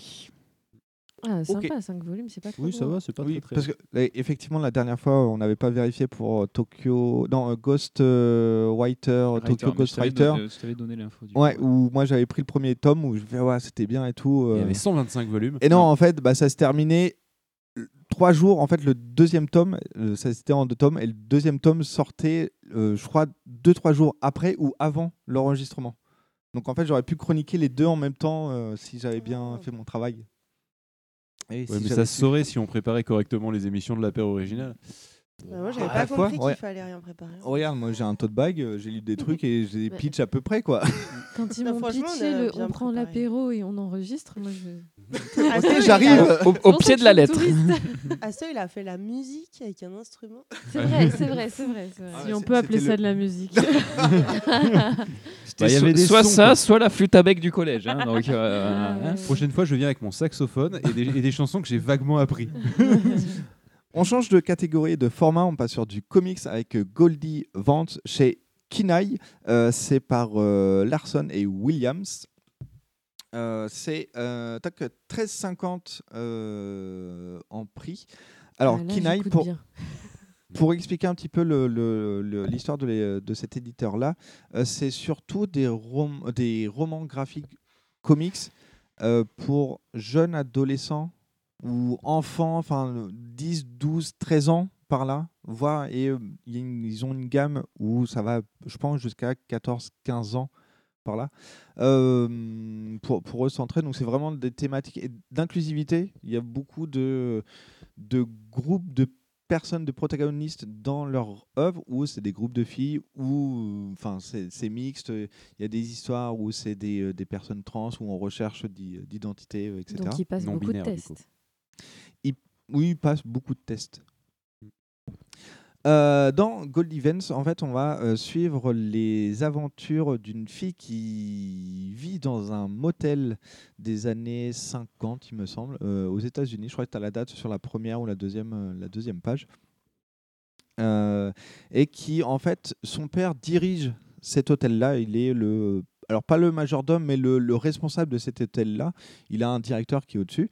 Euh, et euh, elle, donc c'est là la, la fille de, de cette personne-là, et qui est à la fois réceptionniste, mais qui enquête également, en fait, qui résout des, des mystères. Mais qu'est-ce que c'est. Je te donne l'autorisation de le mettre en jingle si tu veux. Le... Qu'est-ce que c'est Non, mais je vais mettre le qu'est-ce que c'est de la musique. il hein. va- il va se le réenregistrer lui-même. Il va faire, mais qu'est-ce que c'est? Qu'est-ce que c'est? Euh, euh, Du coup, elle, elle résout aussi des enquêtes parce que dans cet hôtel-là, il y a un cabinet d'un détective qui, qui est dans, dans ce motel-là. Et en fait, on va suivre dans ce, dans ce comics le vol de d'une formule chimique, mais pas chimique, mais de... de- Magique Non, pas, pas magique, mais justement, mais c'est en fait, c'est du, vraiment la décomposition d'un atome ou un- une connerie du genre qui peut euh, donner une avancée technologique à euh, un, groupe euh, de, représentants américains ou russes. euh, pour, pour situer un peu l'intrigue. Et donc, en fait, on va suivre par étapes, chapitre après chapitre, justement, comment elle récupère cette, cette formule-là, comment elle résout l'intrigue. Et en fait, bah, c'est hyper, euh, hyper frais. En fait, il n'y a pas vraiment de prise de tête. Euh, à un moment, elle doit faire une course pour récupérer un collier. Bah, du coup, elle va prendre parce que vu qu'elle travaille dans un hôtel, il y a des voituriers. Elle travaille en tant que secrétaire voiturier. Elle- a plusieurs postes dans le truc. Donc du coup, elle fait, bah, je vais prendre une voiture et puis je vais faire la course. La, gamine, elle a, on va dire, 10, 12 ans, 13 ans. Et donc, du coup, elle sait déjà conduire. Elle va aller sur le terrain de d'un gang qui fait des courses de voitures souvent. Et va gagner, en fait, tout simplement. Et c'est vraiment de l'aventure assez cool, en fait. Et, et Ouais, j'aime bien ça. Véronica Mars? Mais, en- mais en- ouais, Véronica Mars, mais en plus jeune. Enfin, moins. euh, Alors, sur des sujets moins. euh, pas moins sérieux, mais moins. Enfin, de, de niveau moindre, en fait. Parce que Véronica Mars, il y a des sujets qui sont assez lourds. Euh, Il y, a des trucs assez. euh, assez enfin, en, en termes de propos, qui sont plus adultes. Là, c'est le même style, mais avec des propos vraiment plus enfantins, en fait. Au niveau du dessin, on dirait un peu une série KD2A. euh, je te cache pas. euh. Bah, il me semble que le- la personne qui est au dessin euh, a, travaillé pour euh, Cartoon Network. Ouais, ça, ça- ça ressemble vraiment à ce que tu vas voir en animation, Ouais. en animation US, du coup. Euh, et que tu vas retrouver sur, euh, sur le, le, ma- le matin sur les chaînes du service public. Voilà, c'est euh, Mm. c'est pas, un- c'est pas un- Non, non, mais c'est pas- oui. Ça- reste un style, c'est ni un compliment ni euh, ni euh, ni, euh, Ni un reproche. ni un reproche mais mais c'est effectivement plutôt ce genre de truc et effectivement du coup on est sur un Véronica Mars pour enfants pour enfants pré-ado Ouais. tu vois un truc effectivement où c'est assez léger et où le danger peut être présent mais pas mortel quoi C'est ça. Tu, tu sens qu'il y a quand même quelque chose derrière, mais s- tu sens que ça va pas être lourd, en fait. C'est ça. Tu, tu sens que au pire. Enfin, y- tu sens qu'il n'y aura pas de mort. Ouais, voilà, globalement. Tu, tu sens que. ah, Sens qu'il y au aura des méchants. Il y aura des méchants. Au pire, Mais- tu auras. bon, bah, euh, elle, va boiter un petit peu parce qu'elle s'est fait mal à la jambe, mais. en tout cas, alors il n'y a pas ce type de d'œuvre dans, dans, le, dans ce tome-là, mais tu sens qu'en fait, ça va pas aller vraiment très loin au niveau de, des, des blessures. Donc voilà. Oui, le, le danger est pas violent quoi Mm. Toi, euh, du coup, toi qui l'as feuilleté, euh, Sandy, qu'est-ce que tu en as pensé? Euh, je rejoins, le- je rejoins du coup l'avis de Phil sur le fait que effectivement les, les dessins font penser à un Cartoon Network euh, et euh, je suis pas le public cible. Ça a l'air mignon, ça a l'air naïf. Mm. euh, je clairement j'ai, je suis pas le public, mais je, je le recommanderais à quelqu'un qui, pour qui, enfin j'imagine pour les jeunes, euh, jeunes adolescentes en fait. Enfin je- Mm. j'imagine.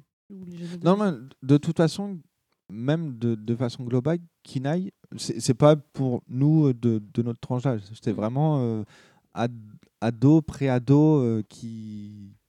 De cette tranche-là, toi, c'est vraiment. On va commencer, ouais, 10 ans jusqu'à 15, 16 ans, grand maximum.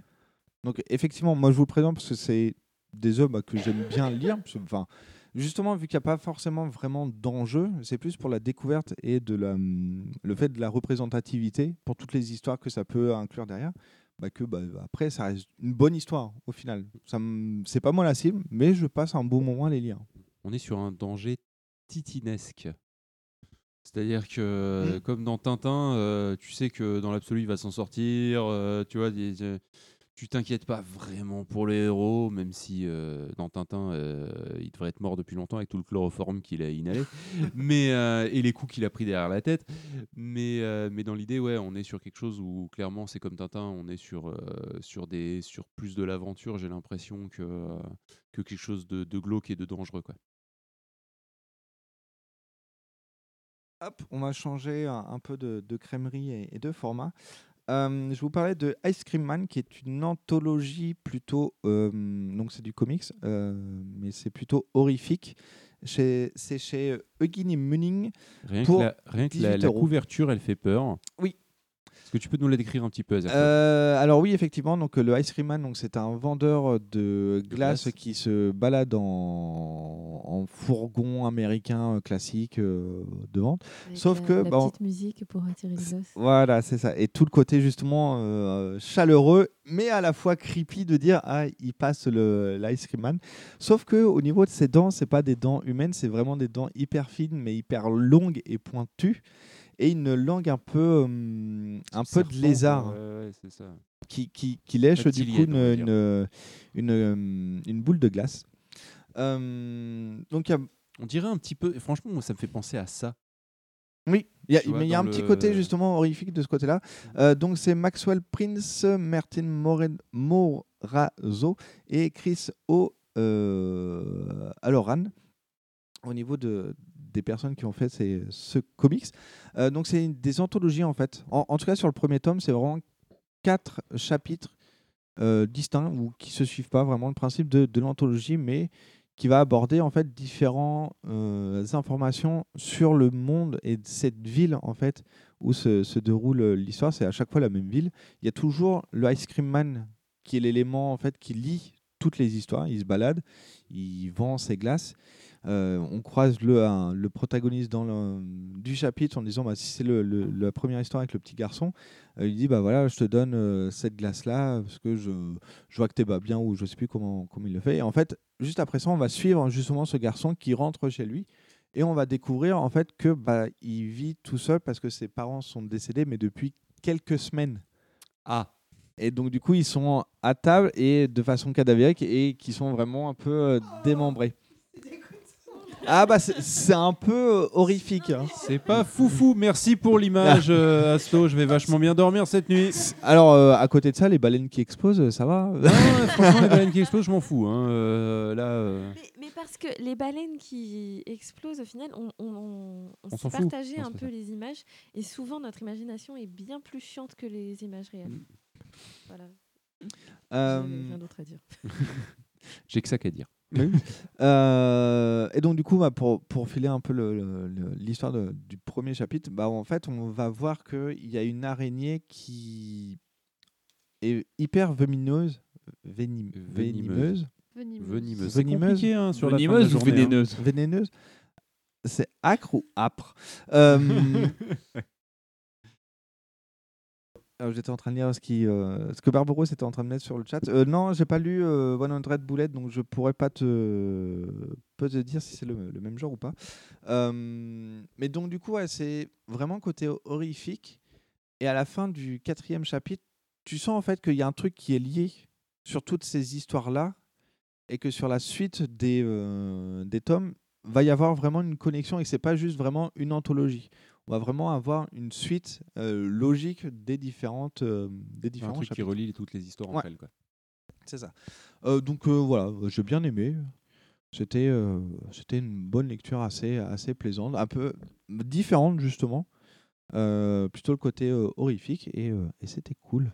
Euh, toi qui viens de le, le feuilleter, Asto, qu'est-ce que qu'est-ce que t'en as pensé? C'est dégueulasse. Il y a Hello, elle, elle hésite à l'ouvrir. Ouais, je vois dans ses yeux une forme C'est très tôt dans les premières pages, hein, le, le truc que je vous demande. le truc que Ok, je- elle a feuilleté deux pages et elle s'est arrêtée. On va voir si je vais plus loin. C'est même pas vrai, elle a, elle a fait l'écran titre. Genre, euh, pa- J'ai page vu 4 la ou date de 5, hein, celle avec les pans que je vous ai montré. Donc, ouais, très très tôt. Je suis toujours aussi peu sensible euh, aux, aux comics, hein, donc Mm. euh, ça me touche pas vraiment euh, forcément. Et l'histoire a l'air euh, extrêmement farfelue. Euh, je tiens à dire quand même Et que puis, il y a quand même les, une araignée un peu dégueu, quoi. les dessins sont absolument immondes. Alors pas dans le sens qu'ils sont mal faits, mais dans le sens que Ouais, les tu sens l'atmosphère. quand ils sont dessinés, Mm. sont tous moches. Mais genre ils sont tous laids, littéralement. Et, euh, et ça donne une espèce de d'angoisse permanente ça donne une à chaque ambiance putain de très page. malsaine. hein. bah, c'est un Ah, peu. J'ai le- bien fait de pas aller plus loin la- que la date de publication. Ah oui. hein. Bah après, si, si t'aimes justement tout ce qui est euh, les, euh, le creep show, etc., vraiment le- l'ambiance des, des films d'horreur ou des téléfilms d'horreur, je pense que ça peut justement se rapprocher de cette ambiance-là de euh, Ice Cream Man. Donc, euh, donc euh, voilà. Ah mais c'est vraiment glauque. hein. Ah oui, mais après, c'est pas- Ne pas lire ça juste avant de s'endormir, typiquement quoi. Ah bah si, si, si. C'est non. Est-ce que tu les as présentés dans un ordre particulier jusqu'à maintenant? Non. C'est Ouais. dans T'as l'ordre. peur- En fait, t'as peur de celui qui suit, c'est ça? Ouais. Alors, du coup, ça va être drôle parce que c'est pas du tout le même atmosphère. Euh, c'est trié en fait par ordre de format. D'accord. Voilà. Vu le titre du prochain, c- Oui. ça devrait aller. Et, et du coup, ben, on va retourner chez Kinaï euh, avec euh, Pumpy, Pumpy Night.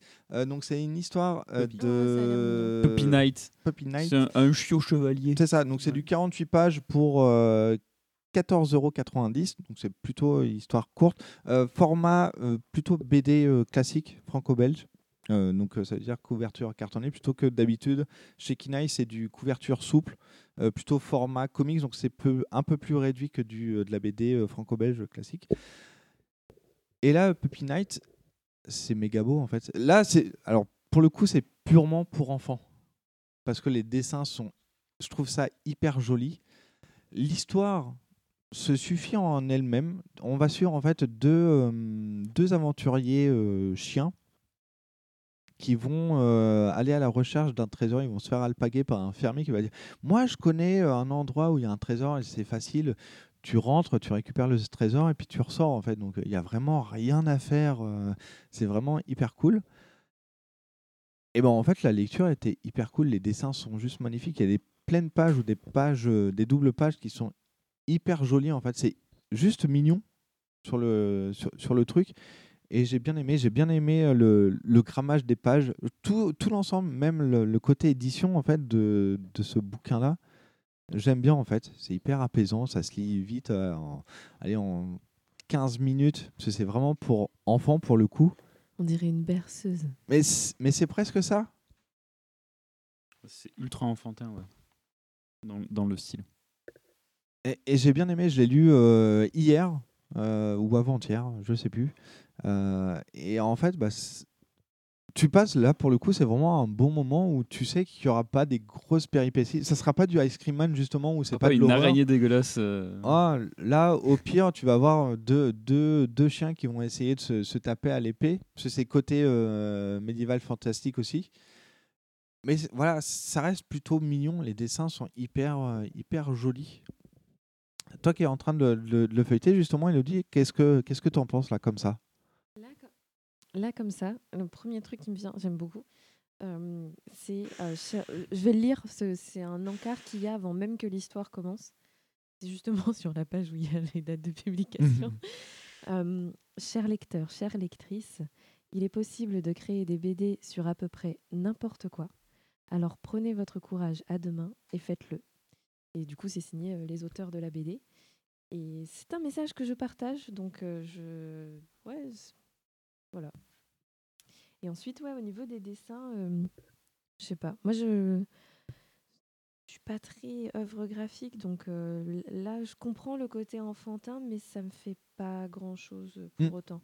Tu vois, on a, tu nous as partagé d'autres œuvres qui m'ont plus intriguée. Mais voilà, probablement que je dois pas être le public euh, cible. Oui, bah, enfin, c'est du kinaï, donc forcément, j'ai envie de dire, c'est pas nous la cible Ouais. du tout.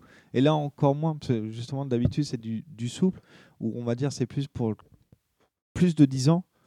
Quand, ça du, quand il sort du cartonné comme ça, c'est que c'est. En tout cas, pour moi, à ma lecture de, de ce que je le vois, de ce que j'ai lu, c'est pour les moins de 10 ans, on va dire. Mm. Et là, effectivement, c'est enfin, c'est hyper mignon. euh.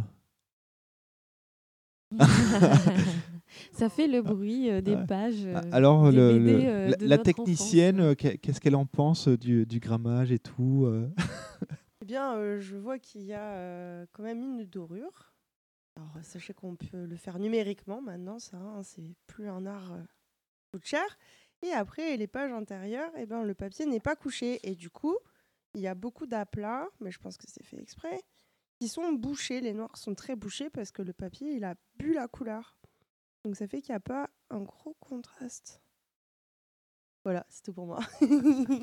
Non, mais c'est aussi intéressant parce que c'est des trucs justement qu'on n'a pas et qu'on a une personne, on va dire, du métier qui peut nous apporter ça. Moi, en tout cas, moi, justement, j'ai bien aimé ce côté. euh, alors, effectivement, c'est sombre, mais dans le côté où justement, il n'y a pas trop de couleurs plutôt vives euh, qui, qui ressortent. C'est à chaque fois plutôt sombre. Moi, j'ai, moi, j'ai bien aimé en fait. Enfin, de façon globale, j'ai trouvé le dessin hyper joli. Ça, sur moi, ça fonctionne bien en fait. C'est, ça, c'est marqué comme c'est une série complète en, en one shot. Mais en fait, j'ai pas envie que ça soit un one shot. moi, j'ai envie de voir la, la suite parce que, enfin, ça casse pas trois pattes à un canard, c'est hyper simple. Mais j'ai bien aimé, j'ai bien aimé le style, l'histoire, ce que ça voulait raconter. Donc, euh, donc euh, voilà. Et on passe euh, au dernier. Le. euh, Pourquoi il a marqué Lozère Le Stanislas qui s'appelle, euh, qui est sorti là il y a- pas longtemps, donc Lozère Apocalypse chez Le Lombard. Alors qu'est-ce que ça raconte? Les Alvins sont surexcités. Pour leurs 12 ans, l'institution qui les a placés en famille d'accueil leur offre un vol vers, un super, vers de superbes vacances.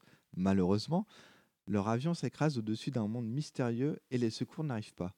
Lorsqu'un groupe d'adolescents mutés en poulets attaque violemment les survivants, ces derniers n'ont d'autre choix que de survivre, euh, que de suivre un renard bipède, bipède et loquace. Et ils ne sont vraiment, mais alors vraiment, pas au bout de leur surprise. Euh, tu m'as perdu là. Ouais, Alors, parce que ça parle de vraiment beaucoup de choses, mais de, de, de façon hyper euh, logique. Donc, pour expliquer un petit peu le contexte, euh, on va suivre un groupe d'orphelins qui se sont écrasés euh, dans, dans une ville de Lozère.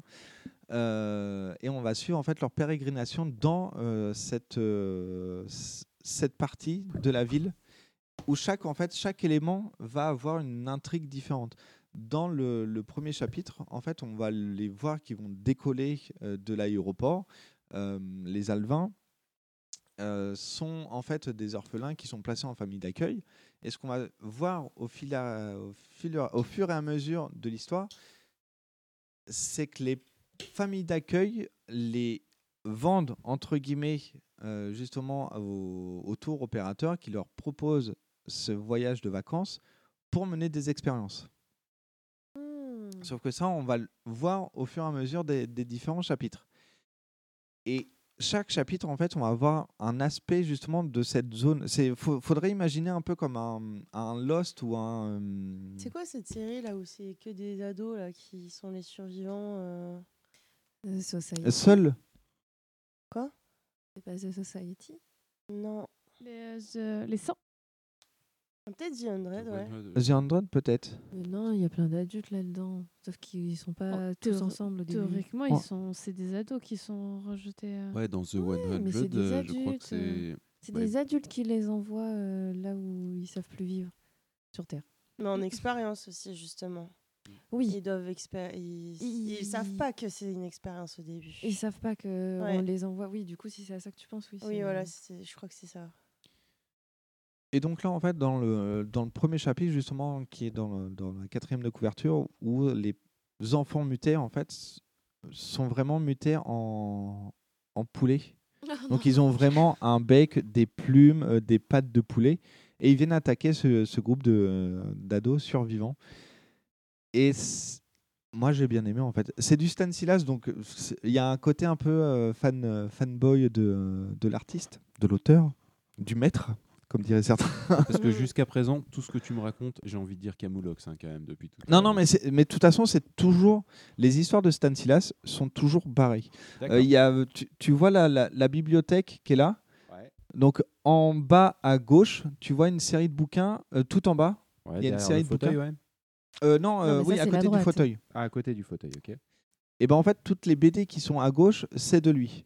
Tu vas avoir du Parasite où l'histoire c'est des euh, des personnes qui se font zombifier entre guillemets sur euh, enfin ils ont un, un développement et en fait ils vont tuer et c'est vraiment le, le- la série B euh, par excellence euh, de, de ce type là tu vas avoir Norman où c'est un petit gamin de 8 ans qui aime tuer les gens D'accord.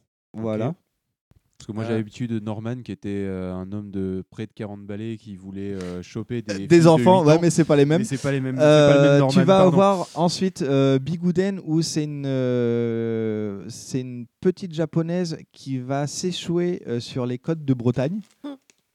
Oui, parce que d'un point de vue des océans, ça passe logique. Bah, tu mais vois. tu, tu sais pas de quel bateau elle vient, donc elle est peut-être en, voyage. Certes, mais bon, voilà, il y a tout, quand même- tout y a- de suite les préjugés y a de les- savoir. Il y a voilà. quand même, il y a quand même le continent américain entre les deux, quoi. euh. Mais elle peut quand même faire un voyage. euh, Non, non, mais d'accord. Euh, donc voilà, il y a surtout, alors à chaque fois, Stanislas, c'est surtout des histoires de gamins. Euh, il a fait Chaton Miaou avec Davy Mourier, où c'est aussi des gamins. C'est un gamin qui récupère trois petits chatons mais extraterrestres qui se transforment en ninja et qui viennent tabasser euh, des dinosaures qui viennent euh, sur Terre.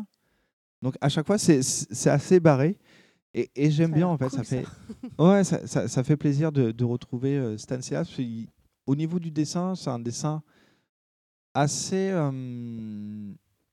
alors, je, je vais pas dire classique, mais en fait, il, il a un style assez, euh, assez neutre, enfin entre guillemets. Toi, il s'est pas marqué comme du Tintin, de la ligne claire, etc. C'est assez moderne et ça passe hyper bien en fait. Moi, j'aime bien, c'est hyper drôle. Il y a, il y a des gags, euh, alors pas forcément à foison, mais il y a vraiment des moments de gags où tu sens que là, voilà, c'est la chute euh, qu'il fallait que ça soit drôle. Il y a une petite vanne euh, dessus et tu as plein de références à ses autres œuvres. Et ça, Par ça contre, les, bien. les, euh, les, les, personnages, c'est des Funko Pop, hein, on est d'accord. Ils ont tous une grosse tête et un petit corps. Ah bah oui. J'aime j'aime beaucoup les cartes personnages hein, au début du. Au tout début. Ce que J'allais dire, il y a des cartes personnages. Et les cartes que des tu pe- fais de chacun des personnages avec un petit texte de présentation et un, un chiffre en bas de carte qui représente les chances de survie du, du personnage. Alors ça, du coup, ça fait partie intégrante de l'histoire parce que chaque chapitre euh, est introduit justement par ces cartes personnes et tu comprends en fait plus euh, plus tu y vas. J'ai expliqué tout à l'heure en spoilant un petit peu qu'il y avait différentes zones et différentes mystères avec des expériences et en fait chaque chapitre introduit justement un nouveau truc. C'est un, peu un lost dans, le système en disant bah en fait dans cette partie-là il va se passer ça et on va rajouter en fait un niveau encore plus what the fuck sur, euh, l'histoire. Et donc, euh, et donc voilà. Dis que le dessin, il n'est pas euh, particulièrement reconnaissable, mais n'empêche Ah, que c'est un style à part. hein, non, euh. c'est- pas ce que j'ai dit. Ah, bah, t'as dit c'est pas de la ligne claire, c'est pas du. Bah oui, c'est pas de la ligne claire. J'ai dit qu'il avait son style Mm. à, Ah, à lui, mais que toi, c'est un, un- un style propre. C'est pas du truc ancien. Toi, c'est pas du Tintin, justement. C'est un truc hyper moderne. Justement. dans ce cas, je suis complètement d'accord mais, avec toi. mais effectivement, de toute façon, a- le trait de Stanislas, je te montre une autre BD, tu vois tout de suite que c'est du Stanislas. Mm. Ouais, il a un style à lui qui est plutôt sympathique. Mm. Un peu, certes, enfantin, parce que comme je disais, c'est un peu des personnages qui ont des têtes de Funko Pop, donc euh, avec grosse tête et euh, petit corps. Et, euh, et où, euh, où clairement on est sur, sur une ambiance plutôt bon enfant, même si ça reste une histoire vaguement de zombies, j'ai l'impression, de ce que j'ai feuilleté. Il y a un peu de tout, justement. Une histoire de poulet. Oui, mais de poulet Dans- zombies. Enfin, dans je sais pas, parce qu'il y avait, chapitre, des c'est une masques. histoire de poulet, mais dans le deuxième chapitre, c'est autre chose, en fait. Mm. C'est ça qui est, euh, que je trouve bien. Je sais pas, ils avaient des masques de poulet, euh, ils lui ont enlevé le, le masque, euh, mais euh, en même temps, la personne, euh, elle se reconnaissait pas elle-même. C'était compliqué, on aurait dit un zombie. Et, euh, mais là, je parle d'une page que j'ai pris un peu au hasard, donc. euh, mais, euh, mais ouais, ça a l'air plutôt sympathique comme truc. Sandy, toi qui viens de le feuilleter, qu'est-ce que tu en as pensé? Ça a l'air assez dense comme histoire. C'est un one shot, c'est ça? Non, euh, c'est prévu euh, en 3 ou 4 tomes, je crois. D'accord. Et effectivement, le style est assez enfantin, mais euh, je pense que j'aurais beaucoup aimé trouver tomber là-dessus étant plus jeune. Ça a l'air, euh, je veux dire, il y a pas mal de personnages. J'aime bien le style aussi. C'est clair, Mm. c'est, c'est, c'est, j'aime bien, c'est joli. Et bon, voilà, j'ai juste feuilleté, donc je pourrais pas t'en dire plus. Hmm. Bah, après, de toute façon, c'est quand je fais les tote bag, l'exercice est un peu difficile parce que principalement, il n'y a que moi qui l'ai lu. Et du coup, quand je le fais passer, c'est juste vraiment de la réaction à chaud sur le design. Est-ce que tu as un coup de cœur ou pas euh, dessus? J'ai juste aimé, il y a une bulle où il y a une pierre tombale, repose en paix, gentil poulet. je suis tombé dessus aussi. Ça m'a fait marrer. Mais ouais, je, je- l'adjectif que j'aurais pour le, le style de dessin, c'est confortable.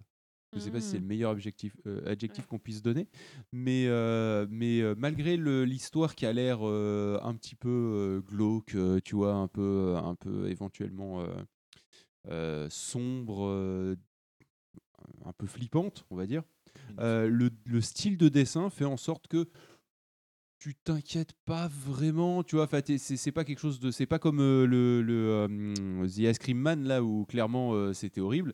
Là, on est sur quelque chose où tu vas passer un bon moment, même si c'est une aventure où il y a du danger, où il y a des, poulets bizarres. Mais mais voilà quoi.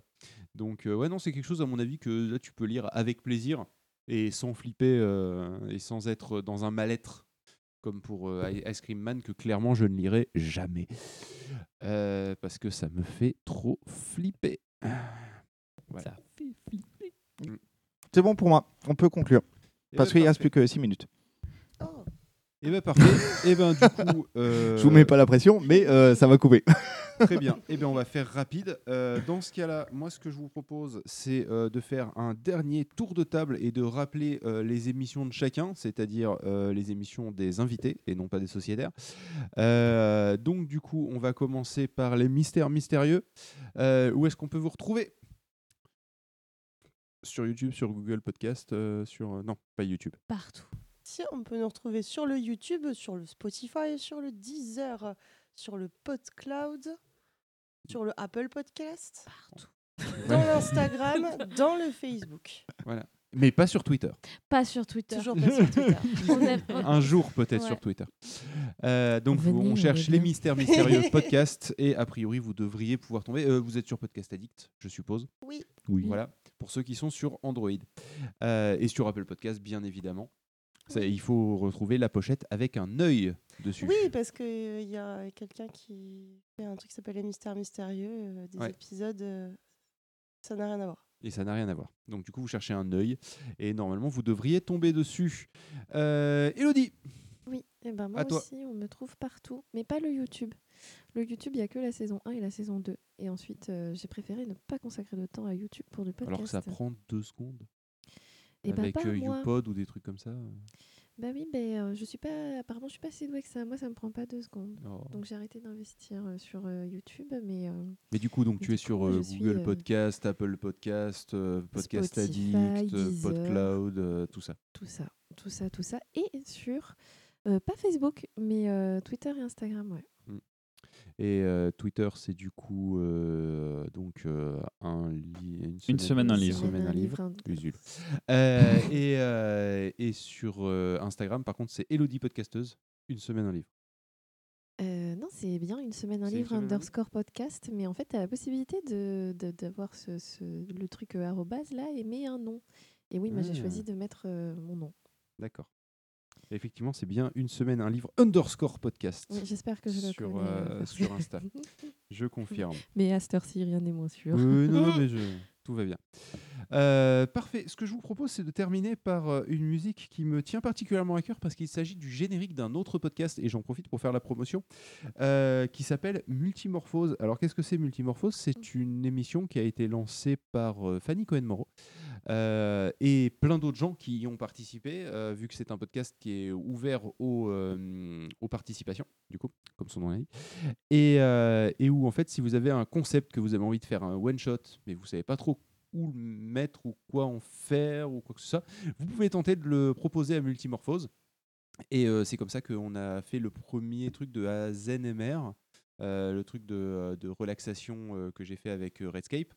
Euh, et, euh, euh, donc, je vous conseille, si vous ne connaissez pas Multimorphose avec un S à la fin, n'hésitez pas à aller y jeter un coup d'œil. vous pouvez retrouver donc des émissions comme chercher des, enfin avoir hum, de la relaxation, comme par exemple, vous pouvez suivre Fanny qui un jour a laissé son micro ouvert par erreur dans son sac pendant un trajet en train et où du coup elle a fait un montage de ces 4 heures de, trucs récupérés et où vous pouvez du coup faire avec elle pendant une vingtaine de minutes euh, le trajet en train euh, avec les discussions qu'elle euh, qu'elle a eues et qui n'étaient pas prévues d'être enregistrées.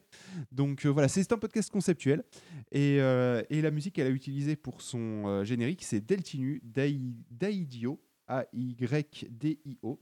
Deltinu, euh, comme ça se prononce, euh, D-E-L-T-I-N-U. Et, euh, et, franchement, honnêtement, j'adore ce morceau. Pour moi, je l'ai rajouté dans ma bibliothèque YouTube Musique. Et ce que je vous propose, c'est qu'on l'écoute de suite. Et merci à tous de nous avoir accompagnés pour ce 32e, cette 32e session d'enregistrement. et nous, on se retrouve dans trois mois. Vous, vous nous retrouvez dans un mois. Oui. bisous à tous. À plus. Bye bye. Talou.